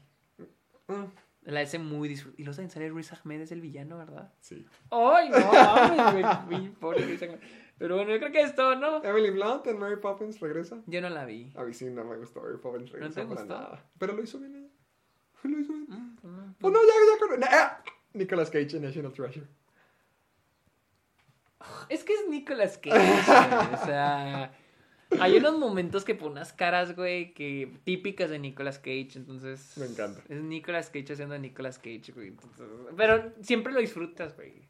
Ya Para, mí, con que salga Nicolas Cage, vas a disfrutar la película porque está Nicolas Porque es Cage. Nicolas o sea, Cage te va a divertir. Sí, Entonces. concuerdo. Pero bueno, ¿dónde te seguimos, Héctor? Me pueden encontrar en YouTube como Caja de Películas. Ahorita precisamente en la grabación se acaba de publicar mi review de Mitchells vs. The Machines para que vayan a verlo. Me pueden encontrar en Facebook, Twitter como Caja de Películas y me pueden seguir en Instagram y TikTok como Soy Héctor Portillo. ¿A ti, Sergio? ¿Dónde te Yo seguimos? estoy en Twitter e Instagram como arroba el Sergio Munoz. También estoy en Twitch como arroba el Sergio Munoz. Estoy en Letterboxd. Y también eh, tengo mi podcast Está OK. Ok. Ok. Donde estoy sacando pues, diferentes episodios. De hecho voy a sacar uno donde hablo de... De si las películas tienen una responsabilidad social. ¿Tú crees que las películas tienen una responsabilidad social? No, ¿No? Ok. Yo también pienso lo mismo. porque es arte. O sea, creas arte y ya la gente decide qué hacer con eso. Ya queda fuera de tus manos. Ajá, exactamente. O sea, yo Ya creo no lo vean. No, no, Ya es, no que, lo escuchen es, que, es que yo creo que viene por la, por lo, pues que vez vi un tweet, güey. Bueno, eso fue una sugerencia que me hicieron para el, para el podcast. Pero es que también vi un tweet ayer donde se quejan de Promising Young Woman. Ah. de que, ay, pues es que porque la película termina así, no es un buen mensaje. Pues, ¿por qué O- tiene que haber un buen porque, mensaje? Porque, que porque la- los poli- a los policías al último ponen como que, ah, se hace justicia cuando si no es en la vida real. Y que el abuso sexual no se explora Qué muy bien el tema. qué O sea, yo sé de que, güey, o sea, es que yo, mi, mi, mi punto es este. Si tú ves, pasa algo en la película y dices, ah, tal vez la película trata de esto. Y lo ves otra cosa y dices, ah, tal vez la película trata de esto. Y después ya no lo ves, tal vez la película no está tratando de, de hablar de eso. Tal vez son cosas que tú viste y te imaginaste que la película quería hablar de eso, pero tal vez no lo está haciendo. O igual con lo de Nomadland, que hay gente que dice que no, es que la película no criticó tanto a Amazon. Es que, bueno, la película no está hecha para, la película no está hecha para criticar a Amazon, poner sus inseguridades sus frustraciones como que, a ver, alguien valídeme. No, ya, la fregada. Sí, güey, o sea, como que, que esperas que la película... Te salve, te arregle la vida. Te arregle la vida, O güey. cuente tu historia. Nah, ya, ya se la fregada. Los Pero bueno, hice un episodio sobre Twitter, eso. No, ya me enojé, Sergio, ya cancela esto. Recuerden seguirnos, a escucharnos en Spotify y Apple Podcast. Y también usar el hashtag Soy Amargado. Soy Amargado para Soy Facebook, amargado. Twitter e Instagram para que nosotros podamos ver sus videos, sus memes, sus preguntas, respuestas, todo. Así que ya creo que es todo. Bye. Bye. Bye.